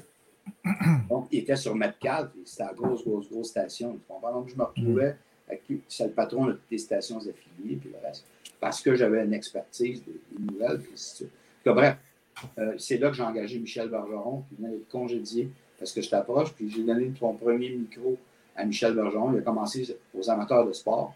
Donc, j'ai congédié Pierre Bouchard, j'ai amené Michel Bergeron. Sauf que dans la même année, il a commencé à avoir des, fusions, que la radio AM s'en allait numérique, puis que ça va commencer à crasher. Alors, moi, j'ai piqué une crise à mes patrons. C'est quoi cette affaire-là? Vous m'avez dit que ça va marcher, que j'ai eu tant de budget, que j'ai sacré mon camp ça s'est mal passé durant deux, trois ans. Puis c'est de là que j'ai eu l'idée un jour de partir, de m'en aller à Paris, puis de vivre autre chose. Hmm. Tu voulais vivre peut-être euh, d'autres expériences? Euh, tu ben, quelqu'un d'un naturel qui. Je me dis, je ne pouvais pas monter plus haut que j'étais en termes de notoriété. Puis revenir à genoux parce que j'avais quitté la presse puis le Journal de Montréal, j'étais assez caqué, là, en regard. C'était hors de question, je pense. Mon orgueil était peut-être. Euh, je ne me, prenais pas pour un autre, mais je l'avais même mal pris, c'est que ça se passe comme ça. J'aurais jamais dû démissionner, partir de, de, ces quartiers qui me payent au complet. le temps aurait arrangé les choses, mais dans ce temps-là, mm-hmm. je disais, fuck you, je m'en vais faire autre chose, puis euh, fort. Mm-hmm. C'est une Et c'est là que j'ai eu des années difficiles. Mais encore là, à toutes les fois que je revenais, donc là, on, se situe à ça. Je reviens en CKC en 95. Quand on me donne le show du soir, euh, Ron Fournier à CGMS. Je fais trois fois ses cotes d'écoute. Je suis après la game, je suis encore, tu sais, big. Puis là, euh, mais il arrive la fusion, que CGMS ferme ses portes, puis que ça va devenir CKC, qui va devenir le 98.5 plus tard. Donc, uh-huh. Toute la gang qui était à CKC, ils ont tous pris la gang de CGMS, tous ceux qui étaient dedans, c'était dans le deal avec. Donc, moi, je me suis retrouvé encore une fois. Là, je ne me retrouvais pas de job. Pour la première fois de ma vie, je n'avais pas de job. Donc, mm. mon orgueil, encore une fois, n'a pris un coup. Mais encore là, en, CKVL, en 97, il avait essayé avec Marc Simoneau, un, vieux guerrier de Québec qui était tellement identifié à Québec. d'animer un show à Montréal. Ça n'a pas vraiment bien marché. Donc, mm. Pierre Arcan, qui est le frère de Paul, qui est aujourd'hui ministre, moi j'étais chum avec, il m'appelle à la maison, il dit Tom, tu viens nous aider, parce que ça ne marche pas. On te redonne le micro, viens au micro. Je retourne le micro, je remonte encore des cotes. C'est là que je réussis à faire le trophée Maurice Richard. Donc, j'ai tout réélevé, ça arrive bien. Puis là, à un moment donné, on m'annonce que c'est Gabriel Panzefort. Ça va devenir une statistique. C'était tout le virage numérique des nouvelles radios, des réseaux sociaux qui s'en vont. Donc là, je me disais, je dirais, je suis assez écœuré, là. Je pars, je m'en vais vivre quelque chose ailleurs. Je suis parti à Paris sur mon bouteille. Puis je suis jamais venu. Puis tu es allé faire quoi à Paris? Ben, c'était dur parce que c'était des années difficiles pour moi. Parce que j'avais aussi lancé une business que je ne connaissais pas, que j'avais perdu beaucoup d'argent. Puis là, je ne touchais plus les salaires que je touchais avant. Puis euh, donc, je suis allé là-bas. Durant un, an de temps, je n'ai rien fait. Je me suis vidé la tête, je ne plus rien savoir de personne. Puis après avoir fait pas un an, six mois, j'ai décidé de monter sur Paris. J'étais bien chum avec euh, le regretté Marcel Béliveau, qui lui était une grande star à Paris. On était chum. Donc, il m'a dit Tom, montre-moi tes projets. Il m'a commencé à me présenter à du monde sur Paris. Puis, euh, moi, j'ai toujours eu une connexion bien forte avec Régent Tremblay. Donc, quand j'ai voulu raconter toute mon histoire, que ça allait mal, je me suis retrouvé presque dans la rue à, Paris, puis que ça allait mal.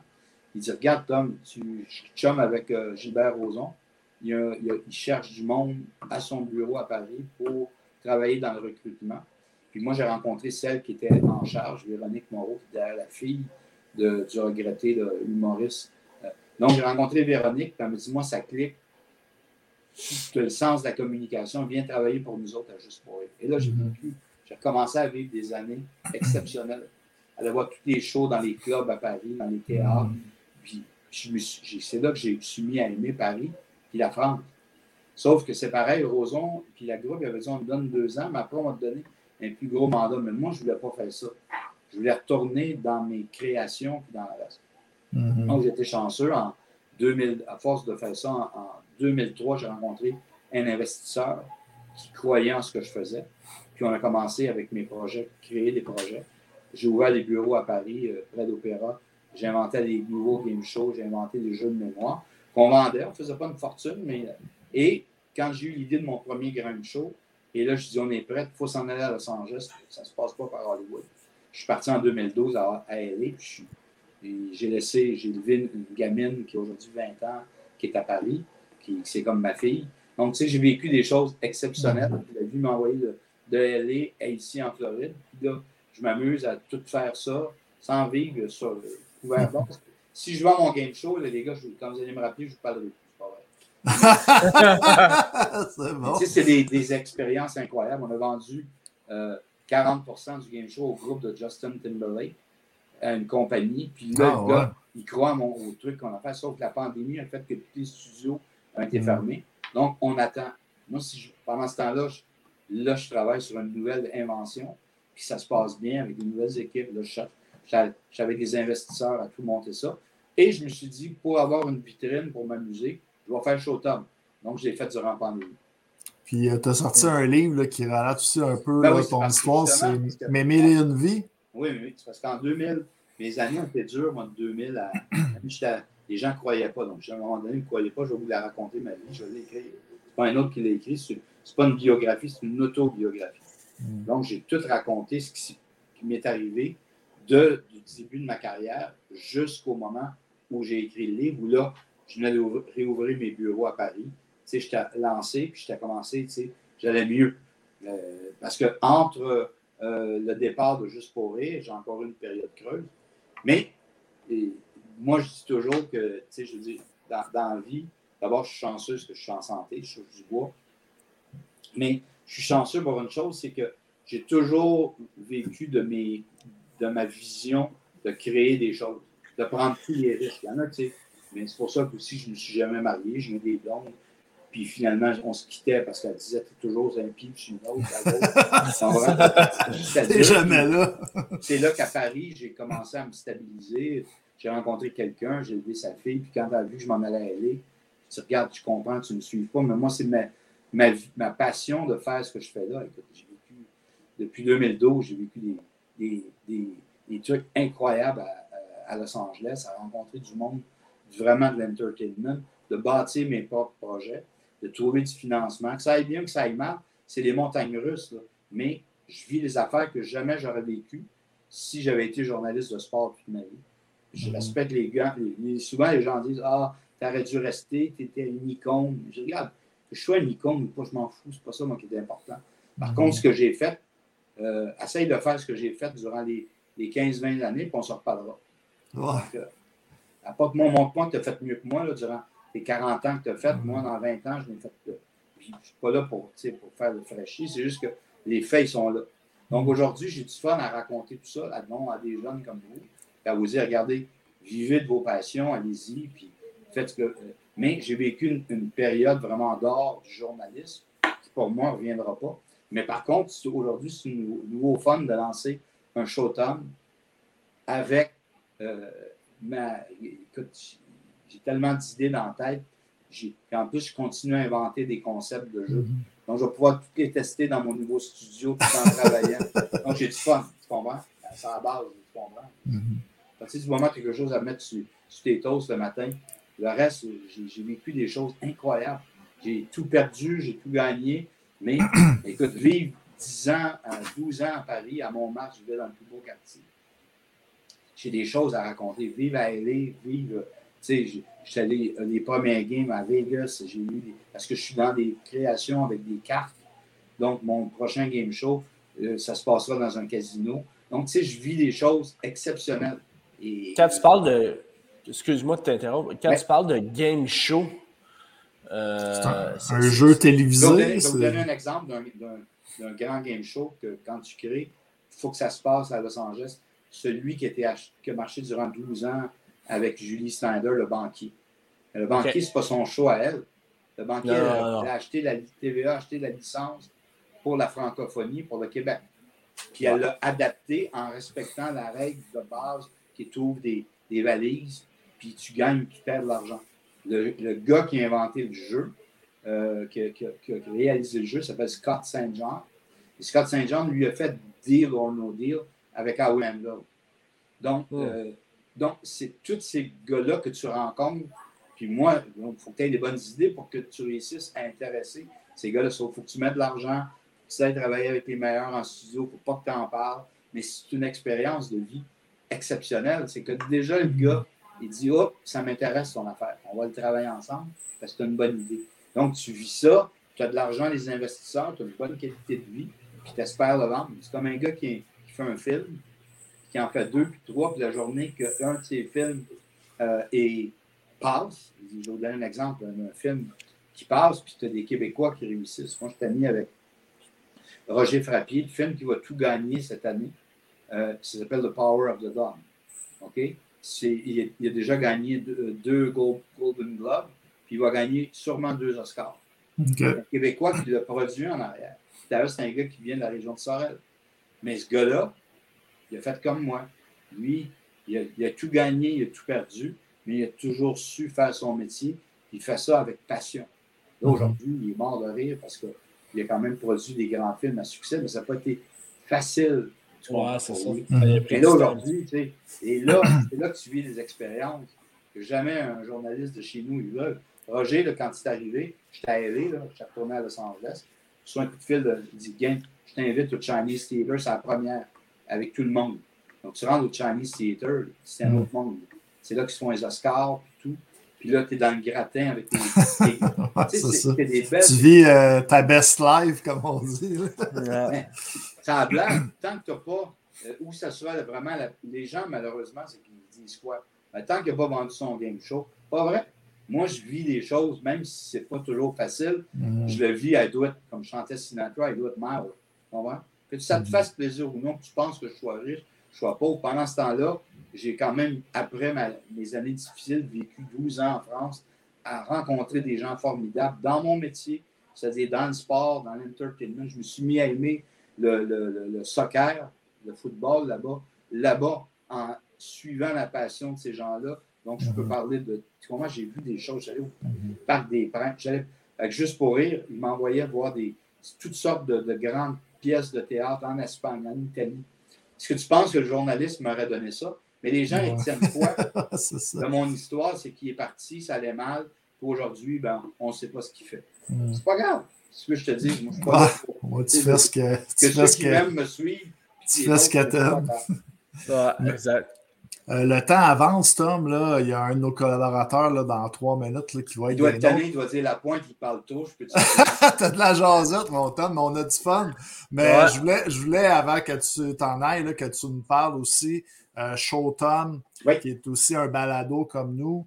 Euh, un projet là, qui était supposé d'en revenir en février. Je ne sais pas qu'est-ce que tu as le droit de dire, qu'est-ce que tu n'as pas le droit de dire. je vais te laisser y aller là, pour parler un peu de, de ça. Les, les, réguliers qui, euh, qui, étaient sur le show reviennent. Donc, Daniel Melançon, Serge Chavard Junior, Jonathan Vernier. Le concept, c'est qu'on va avoir un invité avec des invités, de l'invité dans un concept qui va avoir de la musique, il va y avoir des quiz, il va avoir, je vais faire un show au soleil pour faire, et je ne ferai pas comme l'année passée, faire tous les avant et les après-matchs des Canadiens parce que mm. je trouve que ça devient redondant. Tout le monde mange dans même, autour de la même table. Donc, moi, je vais créer de l'événementiel. Je vais donner cinq dates par mois où on va faire quelque chose et on va vous surprendre avec l'équipe et avec les gens. Et vu que je me suis créé un studio pour tout bâtir ça, euh, dans une, des places les plus connues, qui va être détruite dans deux ans, et je déménagerai avec eux autres. j'ai créé mon propre studio. Quand on a voulu faire la première, la salle était pleine. J'avais plein de mes chums qui étaient venus, qui étaient là. Il 15 minutes avant qu'on rentre en nombre, tout a sauté parce qu'il y avait trop, trop de pouvoir. il y avait trop de. En tout cas, c'est fait qu'on a fait le show sans. Alors, je dis, écoutez, on ne vient pas en nombre tant qu'on n'a pas tout réglé, les problèmes, et qu'on monte. Mon mhm. réalisateur, juste pour vous dire, maintenant je parle, mon réalisateur, il est au Mexique. Tout acheté l'équipement, c'est un ancien gars de Radio-Canada. J'ai un gars qui, qui est mon régisseur de plateau qui, arrive, qui a travaillé à Hockey Night Canada. C'est tous des gars que j'ai emmenés dans mon équipe et je vais amener un show, plutôt que de faire toutes les games du Canadien, on va faire cinq événements par année. Au dernier exemple d'un événement qu'on va faire, il va aller 40 ans de Villeneuve. On va, il va y avoir d'autres choses. Je vais m'en aller avec mes contacts. Je vais créer un show Tom qui va avec ma personnalité. C'est-à-dire un gars qui s'est promené partout et qui a des choses à raconter. Mais évidemment, quand il y aura de l'actualité, mes gars qui sont là, eux, ils seront là pour débattre. En première demi-heure, c'est toujours l'actualité avec mes trois gars. Junior, euh, Savard, Daniel Melançon, puis euh, euh, Jonathan, Bernier. Mais après, on va surprendre les gens par le nouveau concept qui est vraiment un truc qu'on tripe qu'on a du fun. Puis on va, on va pouvoir vous suivre sur quelle plateforme? Avoir des nouvelles, oui. ben déjà, j'ai une plateforme qui va être créée, qui est Showtime, ça va être une vraie plateforme. Ce ne sera pas un site Facebook la plateforme va être annoncée. Et là, c'est là qu'il y a des surprises. On, travaille sur une nouvelle technologie parce que mes mhm. nouveaux associés qui, qui, m'ont rejoint justement ce que j'avais fait chez Tom pour le fun, ils ont aimé le concept. Là, on lance une application qui s'appelle GoFloride. Ce sont des gens qui sont des, des cracks de la, Technopole, sont basés à Magog. La société s'appelle Olix. Et eux, ils ont dit, Tom, nous, on aime ce que tu fais. Puis vu qu'on ouvre un truc en Floride, on voit personne d'autre que toi parce que tu as fait pour bâtir par ton Showtime, qu'on mette en avant l'application. Et là, je vais commencer à, donner, à ouvrir la porte à plein de chroniqueurs. Je n'aurai pas juste, pas juste du hockey, puis du, tu vas avoir de tout. Tu vas avoir des écrivains, tu vas, et tout ça, puis vu que j'ai un partenariat avec le journal qui est devenu numérique, ça fait 38 ans qu'il est en Floride. Donc, on est trois partenaires ensemble, puis on va vivre une expérience au soleil. Puis jusqu'à temps que, jusqu'à temps que le gars d'en haut ait assez de moi de m'entendre parler. tu, vas, tu vas, tu vas rejoindre, tu vas rejoindre Jean Pavé et les autres, mais je ne suis pas prêt. Je pas trop là. Ben, on a hâte de, en tout cas, on a hâte d'entendre ça, on a hâte de voir ça. on peut faire de la collaboration, les gars, moi. Moi, je ne suis pas un ben gars, je suis un gars ouvert. Ah, vous autres aussi. aussi. Donc, mais regardez, on peut, on se parle, on a fait une fois, mais moi, je vais donner, donner de l'occasion à des jeunes comme nous autres d'arriver et mm-hmm. d'amener. Moi, exemple, la Ligue nord-américaine, ça m'intéresserait sur l'en parler sont incapables de créer un créneau qu'on peut faire. Tu comprends? Les, Québécois, là, moi j'aime les Québécois qui sont ouverts d'esprit, qui ne disent pas, moi je garde. Tu sais, euh, les, Italiens et les Juifs ont cette qualité-là, c'est qu'ils s'unissent pour créer des empires. Tu sais, moi je ne suis pas là pour. Moi, je veux dire, je veux que, que tu aies 100 000 personnes qui te regardent. Je veux être content de vous autres. Tu sais, les gens, là, ont toujours, ah, ça ne marche pas, puis je ne pas cette mentalité-là. Moi, je ben, veux je tout le monde. On croit à la collaboration, nous, euh, plus que de. Tu sais, les, nous, on fait ça, les ennemis, puis eux, ils font un affaire que nous, on n'est pas mal. la preuve, on t'a invité. ben, c'est ça. C'est ça. J'espère que, j'espère que je ne me ferai pas trop planter ces réseaux sociaux. Mais non, non, non. Ils vont te dire, le vieux, là, il parle trop.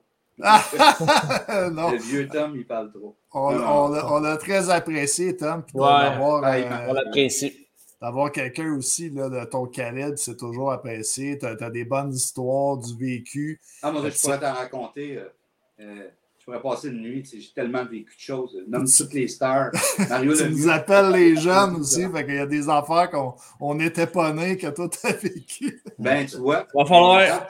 De votre génération veulent entendre ça. Comme moi, je sais des choses. Mario Lemieux, quand je suis arrivé à, qui a été repêché, c'est moi qui étais qui était le MC, le maître de cérémonie dans la maison chez eux. Donc, euh, j'ai plein d'affaires. J'ai vu des choses. Donc, Tom, va falloir, aller prendre, euh, va falloir aller prendre une bière en Floride avec toi. quand vous voyez surtout que on n'aura pas le choix. studio, j'ai mon propre bar, euh, c'est vintage, on est à côté de l'océan. Passez le mot, chaud Tom. C'est chaud Tom, comme ça, puis c'est chaud aussi, chaud Tom, c'est idée parce qu'il fait chaud par ici. Hey, les gars, je vous laisse avec votre, avec votre prochain qui va arriver. C'était bien agréable. Seb et LP de vous jaser. Salutations à votre gang aussi, et à, tous ceux qui vous regardent. Salut Tom. Merci beaucoup. De ton Merci Tom, puis on se reparle. On, se on se courant. ciao, ciao. ciao, mon Tom. All right. Plein d'histoires. ouais, c'était plaisant, plaisant. Ouais.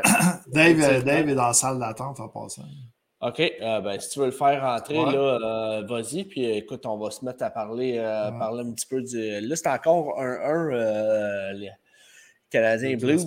Est-ce que c'est -ce c'est la première victoire de M. Saint-Louis ce soir? Salut Dave. Salut mon Dave. Salut. Ça va?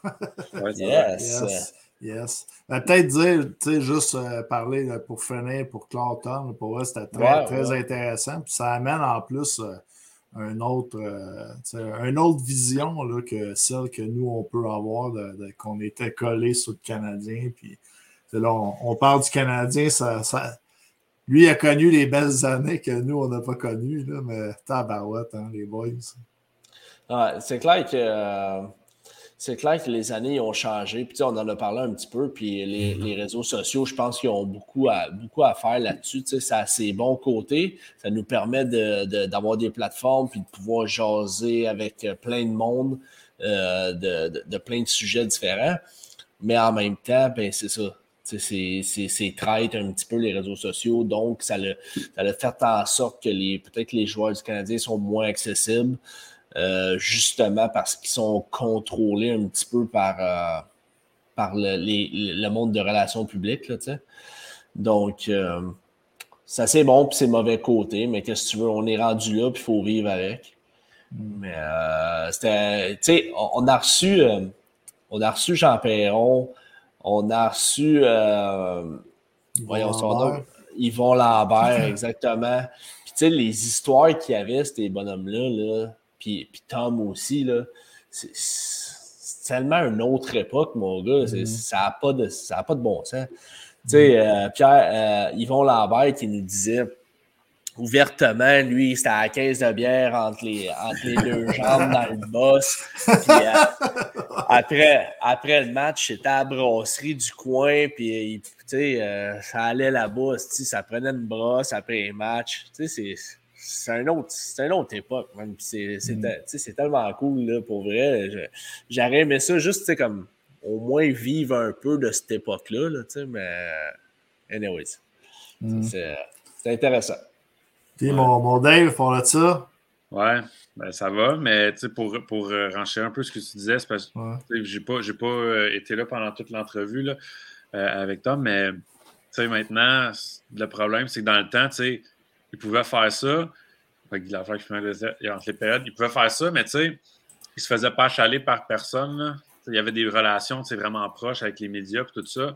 Maintenant, prends ça, mettons, un joueur du Canadien qui, pendant une séquence de quatre défaites, euh, se pognait à, virer une brosse au bord ou comme être chauffeur comme dans la chambre, tout ça, comme les médias par trempeur, ses réseaux sociaux seraient ramassés, tout ça. Fait c'est pense que c'est ça qui est plate un peu. Qui, hmm. C'est parce que. C'est parce qu'en un clic, ben, c'est facile. Là. Regarde, tu prends une photo, boum, en 30 secondes, c'est sur Facebook. Tandis que, tu sais, quand il avait juste le temps des journaux, là, les gars, il n'y avait pas son cellulaire là, pour prendre une photo de ce qui se passe dans le bar, puis le publier sur son réseau social. Là, euh, quand... quand je parlais d'événements aussi, là, je ne sais pas si ça vous dit quelque chose, mais euh, des années 2005-2006, les petits parties là, du, des joueurs du Canadien dans le sud, là, avec euh, les photos qui étaient mm. sorties, Carey Price qui fait la, la, la, cigarette, quatre cigarettes dans la bouche. Ouais, ouais, ouais, on n'en a pas vraiment vu là, des affaires de même là, depuis 15 euh, ans quand même. Non, à part, à part pas bien. Ouais. Ben, la, la, dernière chose qui me remonte en tête, c'était il y avait Galchenyuk qui a eu des parties qu'on avait parlé ouais. un peu. L'accident, son accident. La ouais. C'est pas mal les dernières fois un peu que. que les costicines, mais on n'a pas trop su quand ouais, même. Ouais, c'est ça. C'était. Mais. C'est ça. C'était une autre, une autre époque. Ils sont contrôlés énormément par les, euh, les, les, le monde de la, de, des relations publiques font des jobs incroyables pour essayer de contrôler ça, justement. Puis, euh, mm. C'est ça. C'est un autre époque. That's it. Fait en attendant de savoir euh, si euh, le Canadien a sa première victoire en plus de, de, de, vraiment longtemps, on pourrait jaser un petit peu de, la semaine du Canadien qui vient de passer.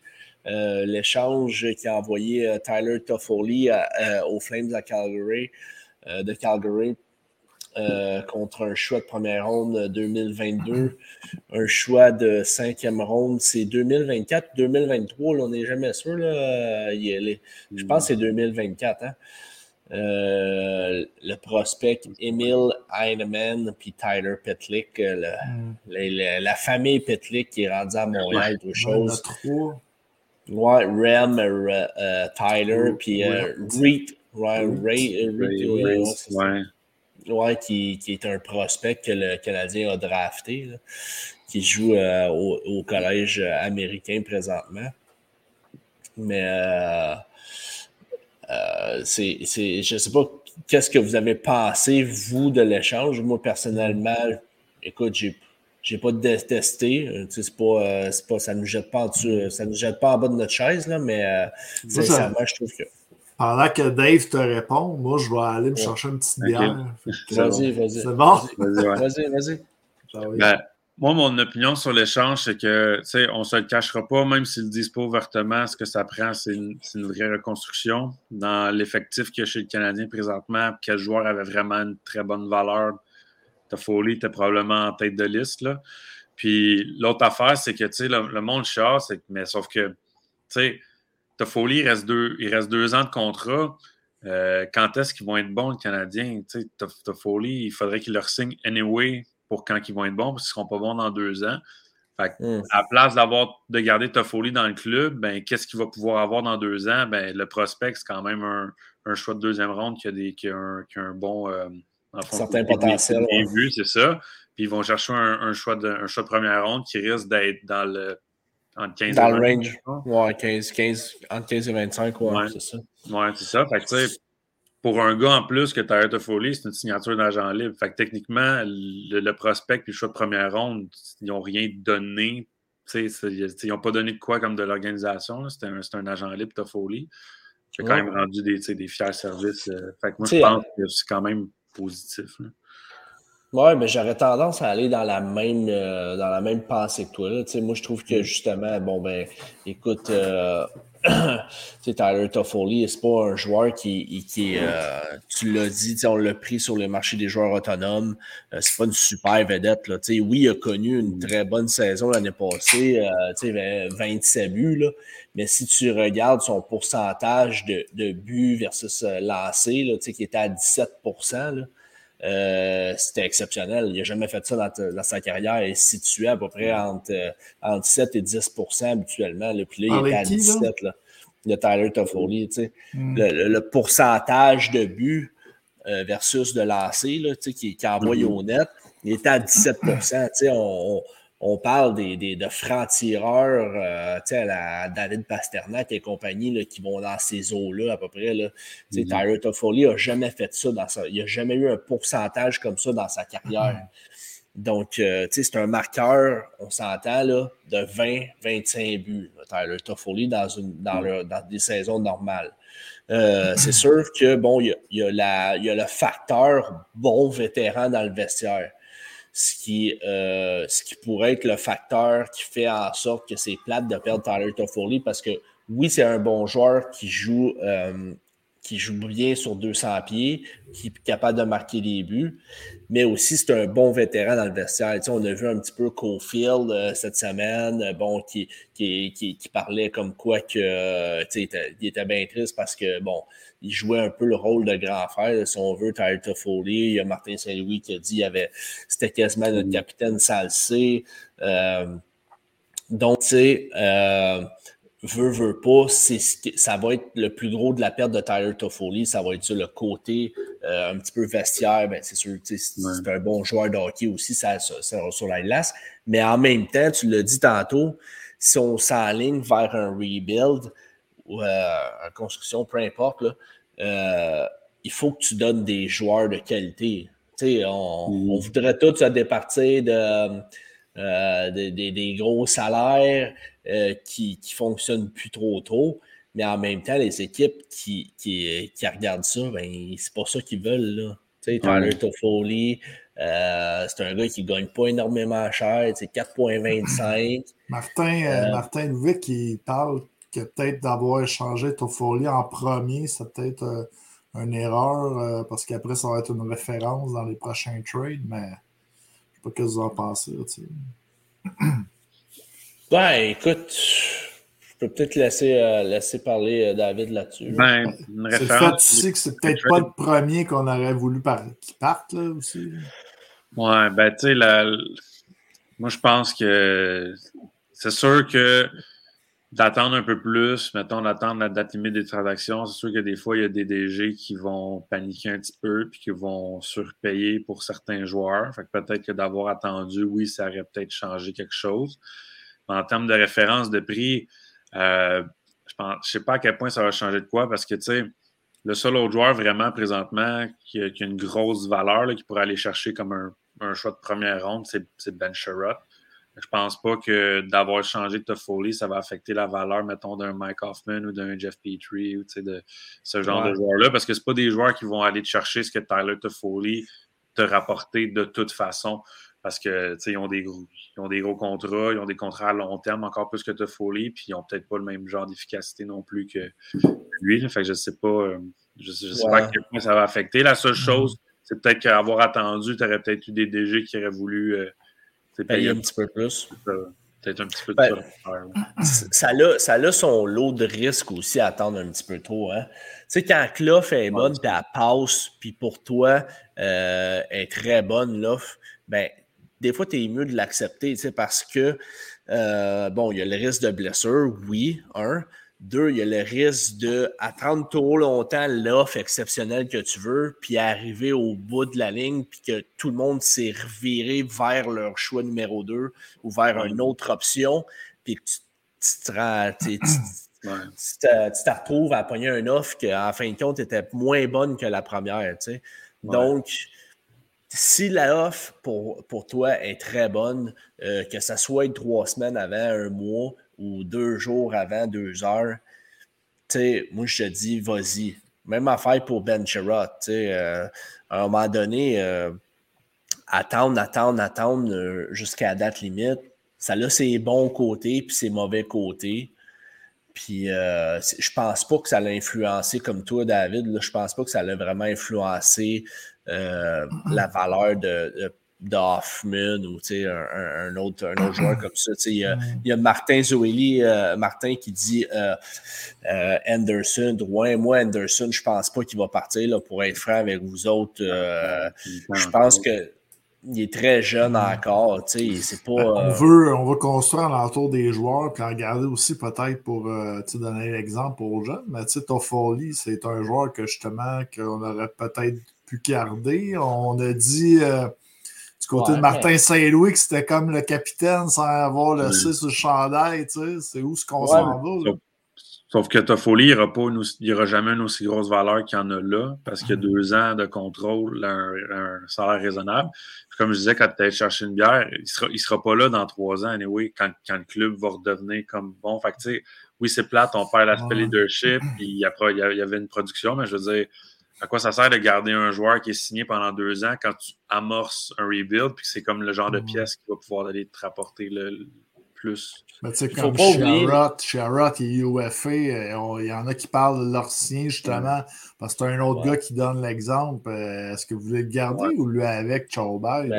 Mais Seb, je pense que Sherrod euh, veut quitter Montréal. Point barre. Je pense que. Ah, euh, je vois pas personne qui veut rester à Montréal. point, ben, c'est ça, c'est ça. Ben, ben c'est exactement ça. Là, Je pense que Cherot, s'il si est rentré dans le bureau, ou bien si Kent Hughes il a dit Hey Ben, sérieux, on aimerait ça te garder, on va essayer de te garder dans le noyau de, de, de pour le rebuild. Puis Ben Cherot, il a dit Écoute, j'approche un âge où, euh, j'aimerais ça peut-être aller dans une équipe compétitive mm. puis pas en rebuild. Ben, Chris, ils peuvent pas. Autour de 29-30 ans, c'est sûr, c'est leurs belles années en plus. Ouais, effectivement. Puis, pour en revenir un peu sur Anderson, ben, Ken Hughes, il en a parlé, ils veulent une équipe très, rapide. Donc, euh, sais, il fait partie un peu des joueurs. Euh... Anderson est à peu près dans le même âge, là, si on suit la ben, je, pense que, je pense que 27 ans, euh, si je ne me trompe pas, euh, Anderson. C'est l'an 94. Il doit avoir 27 ou 28 ans, là. pas nécessairement. Je pense pas qu'il y a bien, bien plus que 27. 27, 27, il est pas mal dans son prime là, avec. Là. Ouais, ouais je sais bien, mais Toffoli, c'est quoi? C'est 30 ans, Toffoli. Euh, il, est déjà, il, est déjà, plus lent un petit peu. Euh, c'est pas le même style de joueur. Euh, je pense qu'il faut. Euh, je pense qu'Anderson, c'est plus une denrée rare, si on veut. Là. du fait que c'est un gros power forward qui, qui, qui, joue rough. donc, tu veux garder un petit peu de ça, c'est certain, surtout que tu as des, des, des des plus petits joueurs euh, dans ton alignement. Là, on parle Cofield, Drouin et compagnie. Ce pas des, pas des gars qui vont, euh, qui vont bosser dans les coins de bande. Donc, il faut que tu en gardes un petit peu de ça, selon moi. Puis, euh, c'est ça. Je pense que les, les, les, prochains, les, prochains, les prochains vont suivre, mais j'ai bien hâte de voir. J'ai bien hâte de voir ce qui va se passer. Au moins, ça nous donne un petit un, petit peu de, un petit peu de fun, un petit peu de thrill dans les derniers temps parce que le Canadien, on s'entend mm. au moins, ça va être le fun les, les trois prochaines semaines là, pour euh, le trade deadline parce qu'il ne s'est rien passé de toute l'année vraiment. Mm. Un, ben, changement de DG, changement de coach, mais c'était pas dans des des situations bien, bien le fun, là, parce que le club arrêtait pas de perdre. c'est ça, on se, demandait, si. Euh, ben là, on paye, on paye encore, on paye trois coachs en ce moment. On, ouais, on se demandait peut-être du charme à la fin de l'année, euh, justement pour ne pas avoir payé trois coachs, que c'était peut-être pas nécessairement sa faute. Maintenant, on arrive avec une nouvelle équipe.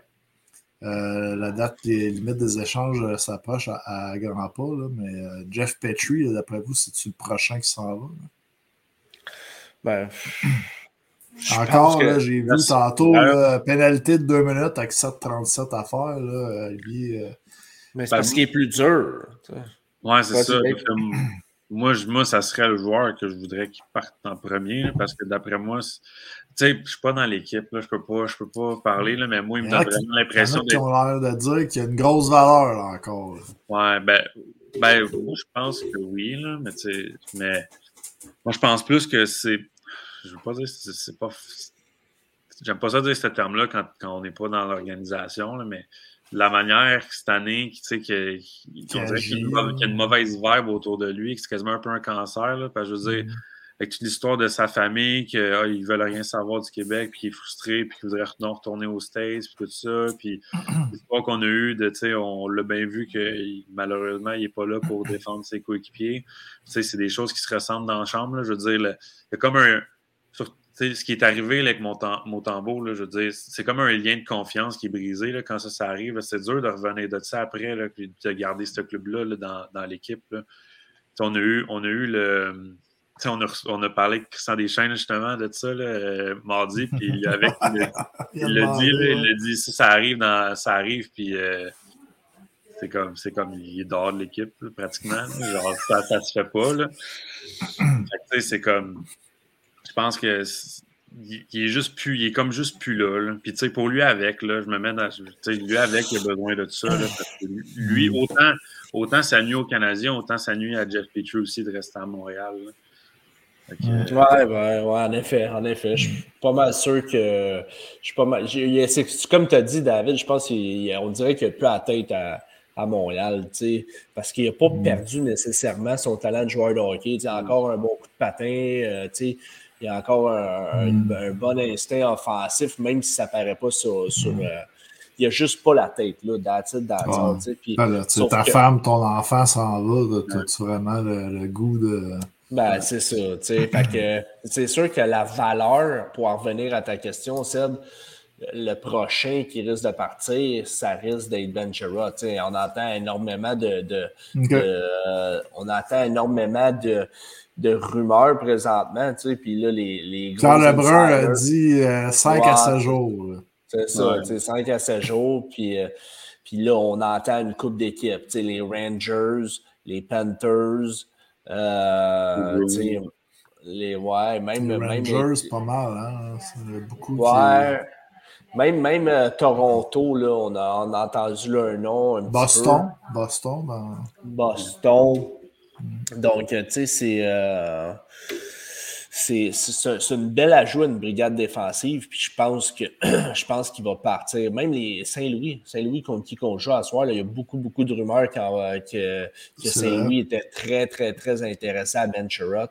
En passant, guys. Euh, ouais, 2-1. Ouais, ce sera pas à soir, je pense. Ce sera pas à soir. Avec une 19 à faire, hein, ouais, toi. Fait que, ah! Yep, mm. yep, yep. Ouais, c'est ça. Ça sera pas à soi, hein, regarde. Saint-Louis, Saint-Louis gagne, mais c'est pas Martin Saint-Louis. C'est ça. ouais. Fait que euh, c'est ça.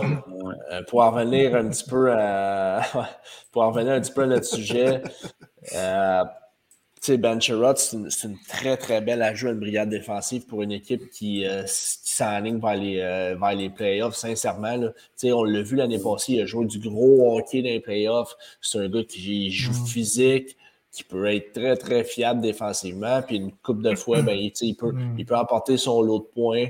Donc, euh, il, a fait son, il, a fait quand même son nom à Montréal, là, parce que il était à Winnipeg ben comme un 5-6. Euh, là, il arrive. Euh... Ben, à Winnipeg, il jouait sur le top 4 à Winnipeg. Ouais, peut-être à la fin, peut-être la dernière année, là, mais c'était pas mal un 5-6. Ça s'est fait sur le tard. Ça s'est fait sur le tard, mais quand même, il, était, c'était un top 4. Parce que, on lui a donné 3.5. Ah, Donc, pas gros, 3.5. Ouais, mais tu donnes pas 3,5 à 5 C'est 3 ans aussi. Là. Ouais, c'est ça. Mais quand même, tu sais, il jouait des grosses minutes quand même à, avec Winnipeg, puis il jouait, il jouait physique. Là, c'est sûr qu'il a fait, comme tu as dit, il a fait euh, plus son nom à Montréal quand même. Là, Veut, veut pas. Mm-hmm. Puis, euh, ben, si, si, tu regardes qu'est-ce que rapporté les joueurs dans le passé, tu sais, un David Savard l'année passée, ben, ça a quand même coûté cher au Lightning de Tampa Bay, là, un choix de première, puis euh, en tout cas, tu fait que... C'est sûr qu'il pourrait le rééchanger pour le, même prix canadien cette année. pas sûr, ouais. Non, c'est ça, pas sûr, pas sûr. Mais quand on dit qu'il faut garder des vétérans, ben David Savard va être là-dedans. Joel Edmondson va être là-dedans. Euh, lui ci a gagné une coupe. Donc, euh, ben, c'est aussi cibler les joueurs qu'on voudrait garder. pour, pourquoi on garderait plus euh, Edmondson puis David Savard que, que Sherrod, admettons? Parce que Sherrod ne veut pas jouer à Montréal puis qu'il n'y a plus de contrat. c'est tout ça, là, Seb, dans le fond.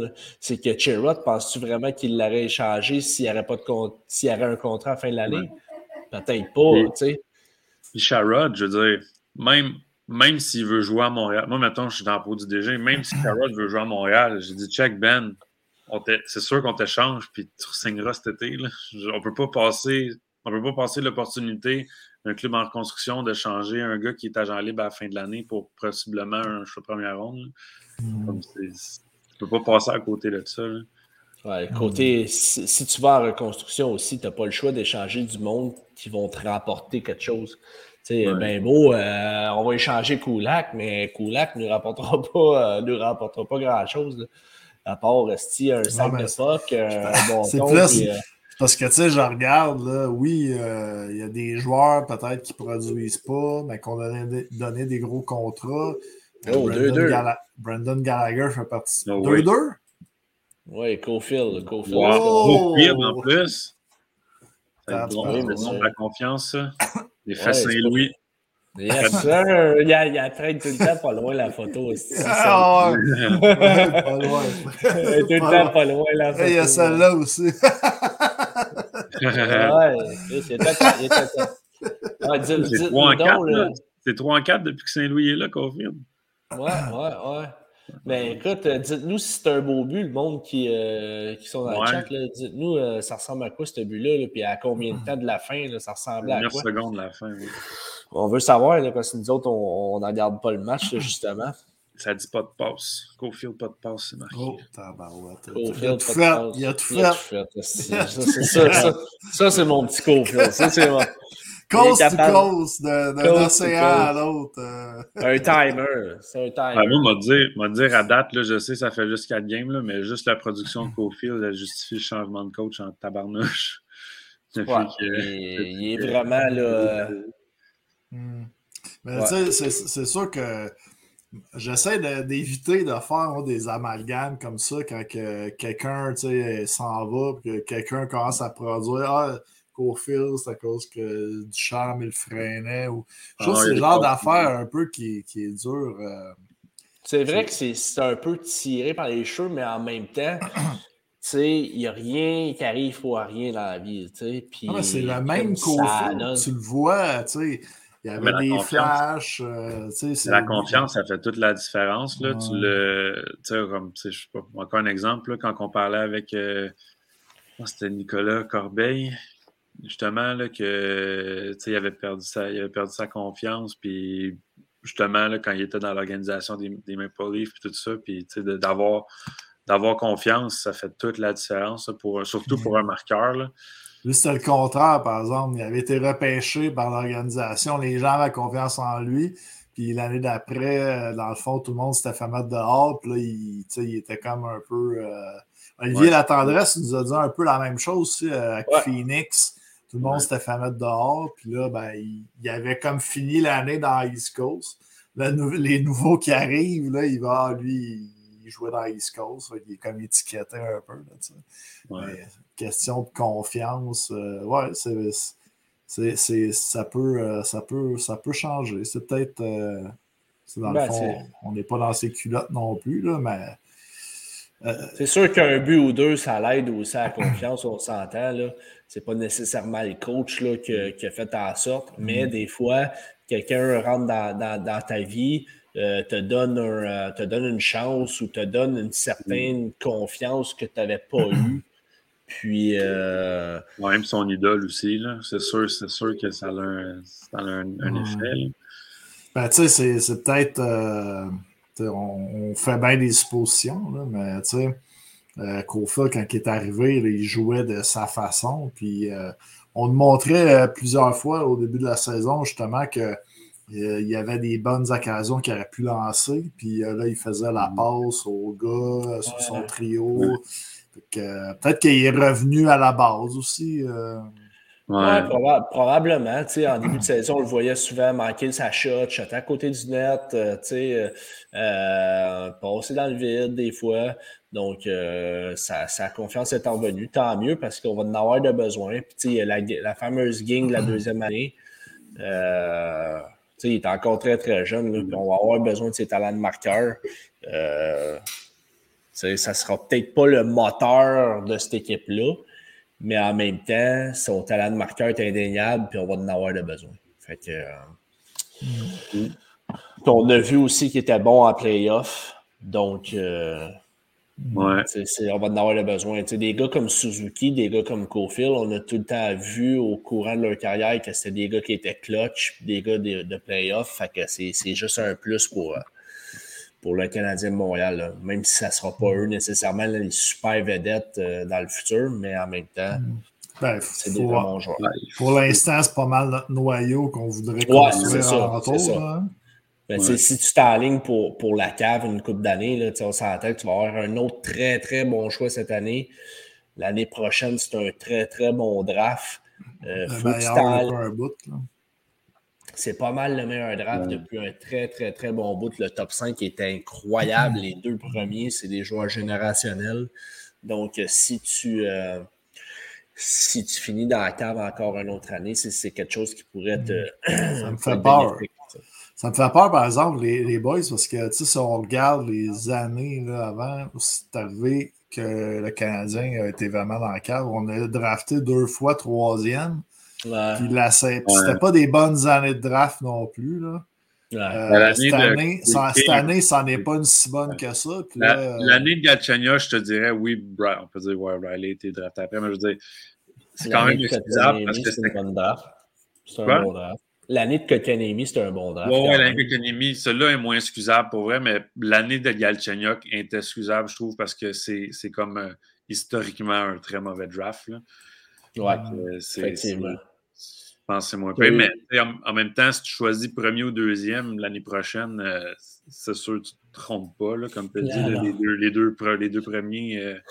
Bédard, puis l'autre, c'est le russe, je pense. Ouais, Mishkov, là, qui, est complètement fou lui aussi. Là, puis après ça, tu as des très, très, très bons joueurs aussi. Là, Fantilli, euh, Jagger, euh, tu en as beaucoup. Là, vous trouvez que c'était une bonne année, là, les gars, l'année de Kotkaniemi? Là, oh, euh, Cole, Cole en outil, mon ami.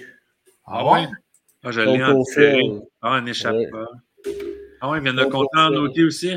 Ah, de Petrie en prolongation. Ah, de Petrie, de Petrie. passe de Petrie, par exemple? Je l'ai, euh, j'ai mis en prolongation sur, mon sel à côté. Juste pour voir. qu'est-ce qui te passe de Petrie, par exemple, sur le, le goal à Cofield? On parlait de Petrie. C'est un, échappé. Euh... C'est comme une espèce de, de, de, de, deux contre un un peu. Euh... Mais tu sais, le, le, revirement s'est fait comme dans la zone offensive, mais en haut de la zone, puis ils sont descendus un peu deux contre un, puis Petrie a fait une feinte pour faire une passe du revers l'autre bord, puis Cofield a complété, mais on peut en parler avec Cofield. Hein, on va regarder, faire peut-être une petite publication là-dessus, là, sur le ouais. On va faire ça après. Ouais, c'est ça, mais écoute, c'est le fun. C'est le fun pour. Euh, c'est le fun. Ouais, c'est le fun pour euh, Martin Saint-Louis euh, d'aller chercher la victoire. Mm. Puis c'est le fun aussi pour Coco Field euh, qui, qui, débloque un petit peu. Là, ça va lui faire du bien en Chris. Puis, ouais, puis Petrie aussi, tu sais, Petrie d'être à, faire quelque chose qui, qui fait gagner ton équipe au lieu de la faire perdre. ouais, ça serait bon. Puis, tu sais, Petrie, il faut qu'il réalise aussi. Puis autant le Canadien, il faut qu'il souhaite ça. Là, mais Petrie connaît un, un, gros deux semaines, là, mettons, là, mettons dans les deux prochaines semaines. Peut-être qu'il va réussir à partir avant la date des échanges puis que le Canadien va pouvoir avoir de quoi hein, parce que, ouais. valeur remonte un peu. Mais ça, ça va aider. Un jeu comme il vient de faire, ça va aider, c'est sûr.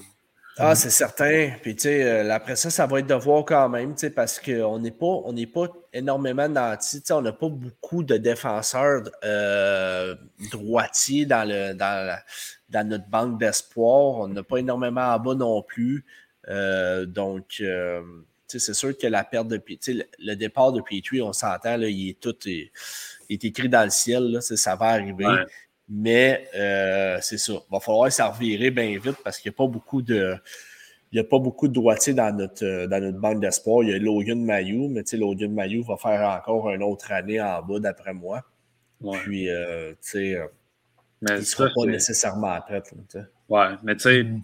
comme, j'ai dit, faut, faut qu'il soit prêt, faut qu'il soit prêt dans, dans deux, trois ans, là, les défenseurs droitiers. Je veux dire, l'année prochaine, que ça soit des, ça soit des cônes oranges, trois cônes oranges à droite, là, je veux dire, ça, ça change rien. Ouais, c'est ça. Ouais, c'est ça. C'est ça. Effectivement. tu, tu, ouais, l'année prochaine, il faut vraiment. Tu peux mettre euh, 4-5 cônes en arrière. Là, puis... l'année prochaine, il faut faire comme Buffalo, le draft à McDavid. Là, puis, puis ouais.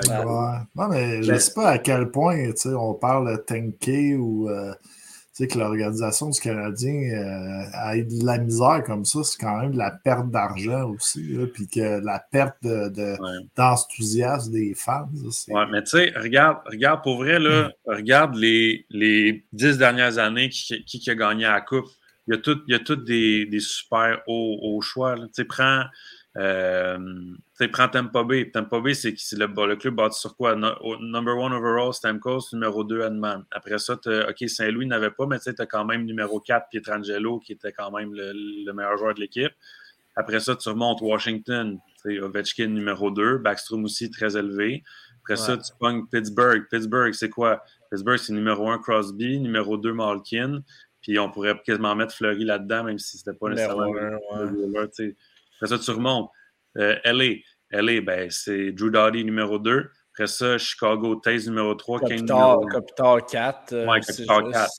Fait que, tu sais, depuis les. Depuis... Ouais, euh, Capital, t'avais pas sorti 12e dans son âge? Non. Il était 10e. Ah, j'avais 6. 6, ouais, je pense que c'est peut-être 6, ouais. Mais... il est sorti après Kerry, je pense. 11e. 11e. 11e. 11e. Je savais que tu as sorti plus loin. Euh. c'est vrai, c'est le draft de, de, de Carey. Quatrième, c'était Benoît Pouliot, c'est vrai. Ouais. ouais. Puis après, c'était Gilbert Brûlé. c'est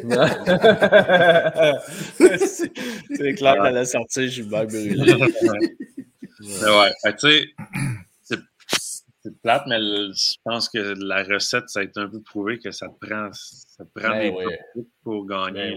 Ben puis on peut nommer une autre équipe, les euh, Blackhawks de Chicago là, qui ont gagné euh, une de coupe. Là, Kane, Taze, euh, tu sais, euh, écoute, ouais, effectivement, il faut être dans la cave pour, pour aller repêcher des, des joueurs. Puis, tu sais, on en parle tellement souvent, les gars, qu'à Montréal, ça fait longtemps qu'on n'a pas eu des, des joueurs vedettes en avant. tu sais. Nous autres, notre, vedette, c'est toujours un gardien. Ouais. Carey, José, Théodore. sais. Donc, mm-hmm. On parle de Tanky, mais la, la vraie vedette du Canadien depuis 15 ans, là, numéro 5 overall, Carey Price. C'est ça.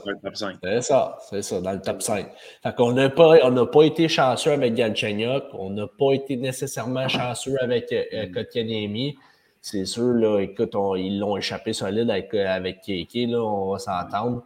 Mais, euh, mais reste que ça va passer. du draft de Keke, vous disiez c'est une bonne année de draft. Je l'air de garder, pas sûr, c'est une bonne année de draft. Là. Ah, écoute, T'as Rasmus Dallin, premier overall, il va être tout un défenseur, lui, là, là, À part les, quatre, à part les quatre premiers, puis Quinn Hughes. Euh... Ouais, c'est ça.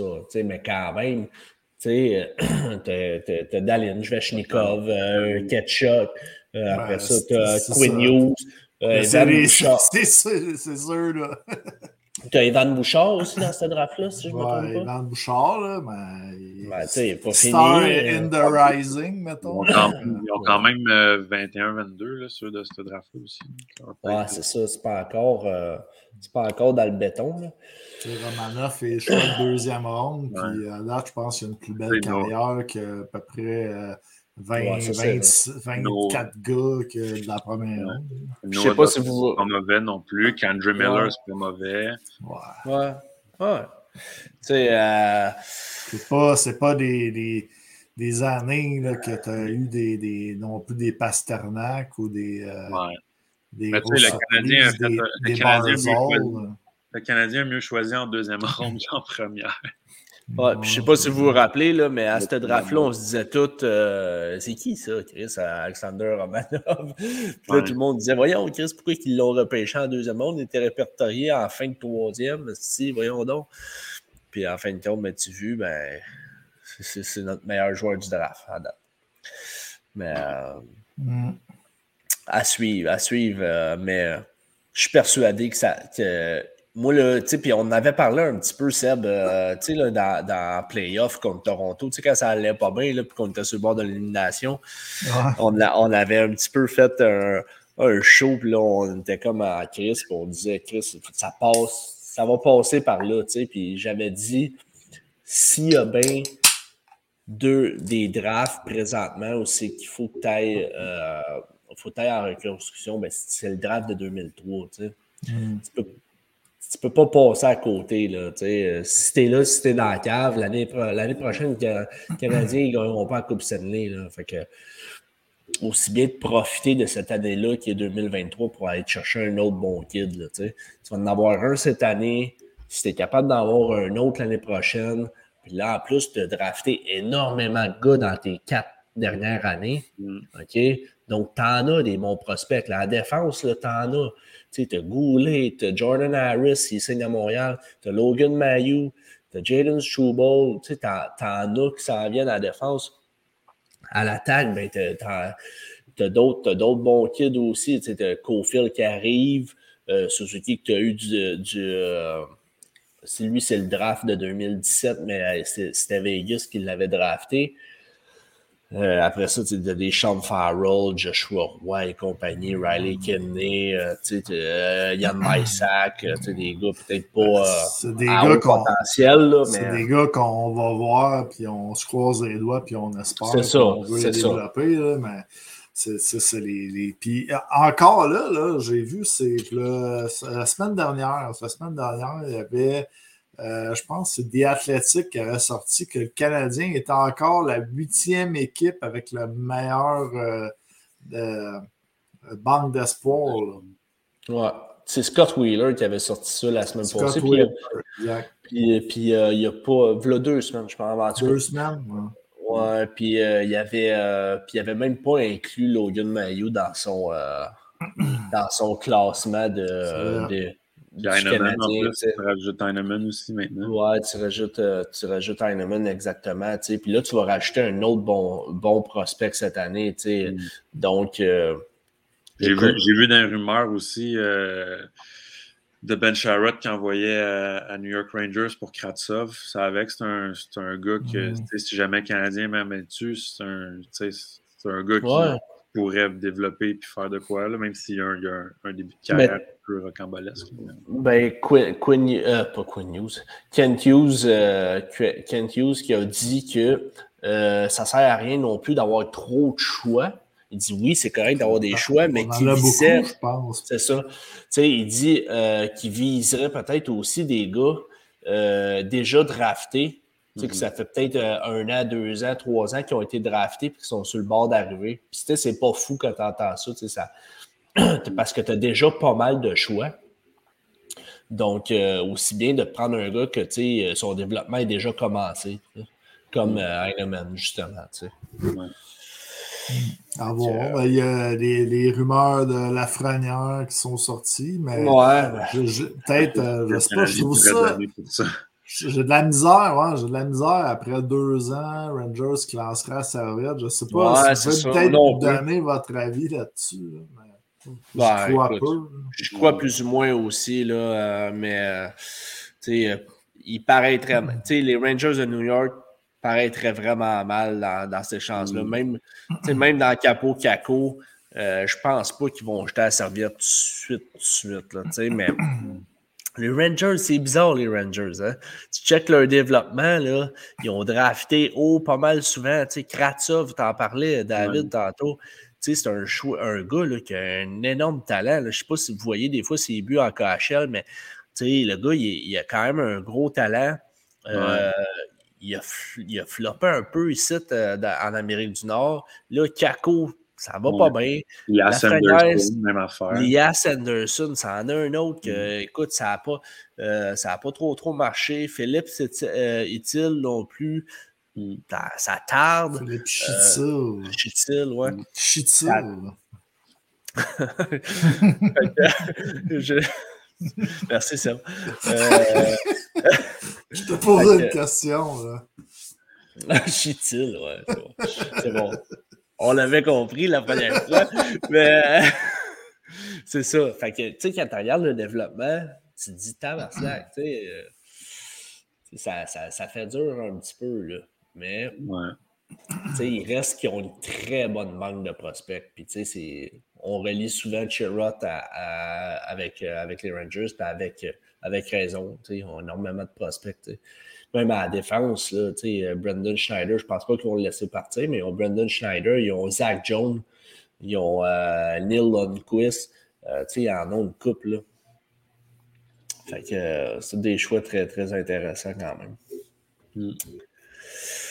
Fait que les boys, on close, ça. On close ça, boys. On, va closer ça.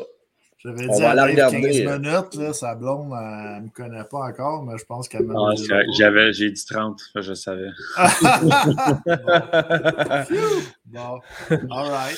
Ben, merci euh, tout le monde de, nous avoir, euh, de nous avoir écoutés ce soir. Merci à Tom Lapointe d'avoir été parmi nous, de s'être prêté au jeu, qui était un invité extrêmement généreux, qui a, qui a beaucoup de jasettes, euh, mm-hmm. qui, nous a raconté des bonnes histoires aussi. Et le Canadien, que je ne sais pas si on peut dire bonne nouvelle, bonne nouvelle, pas bonne nouvelle, mais on a quand même gagné, on va dire, pour Martin Saint-Louis, première victoire. Ah oui en tant que coach. Cole Caulfield est relancé. Elle paye. Il est bandé. Il est bandé. Bandé, bandé, mm. bandé comme un cheval. Fait que, euh... Venez l'année avec 20 buts, Caulfield. c'est parti, c'est fini. là, on va dire, ah, Caulfield, il fait juste des buts quand le Canadien est éliminé. Puis, ouais, c'est ça. Comme l'année de 30 buts à Galchenyuk. Il, il, aurait pu commencer à en faire le 15 games début. Hein, ça... on aurait pu dire la même affaire. Donc, euh, merci, euh, mesdames et messieurs, d'avoir été parmi nous et faites attention à vos retours à la maison. Yes. Ciao les boys.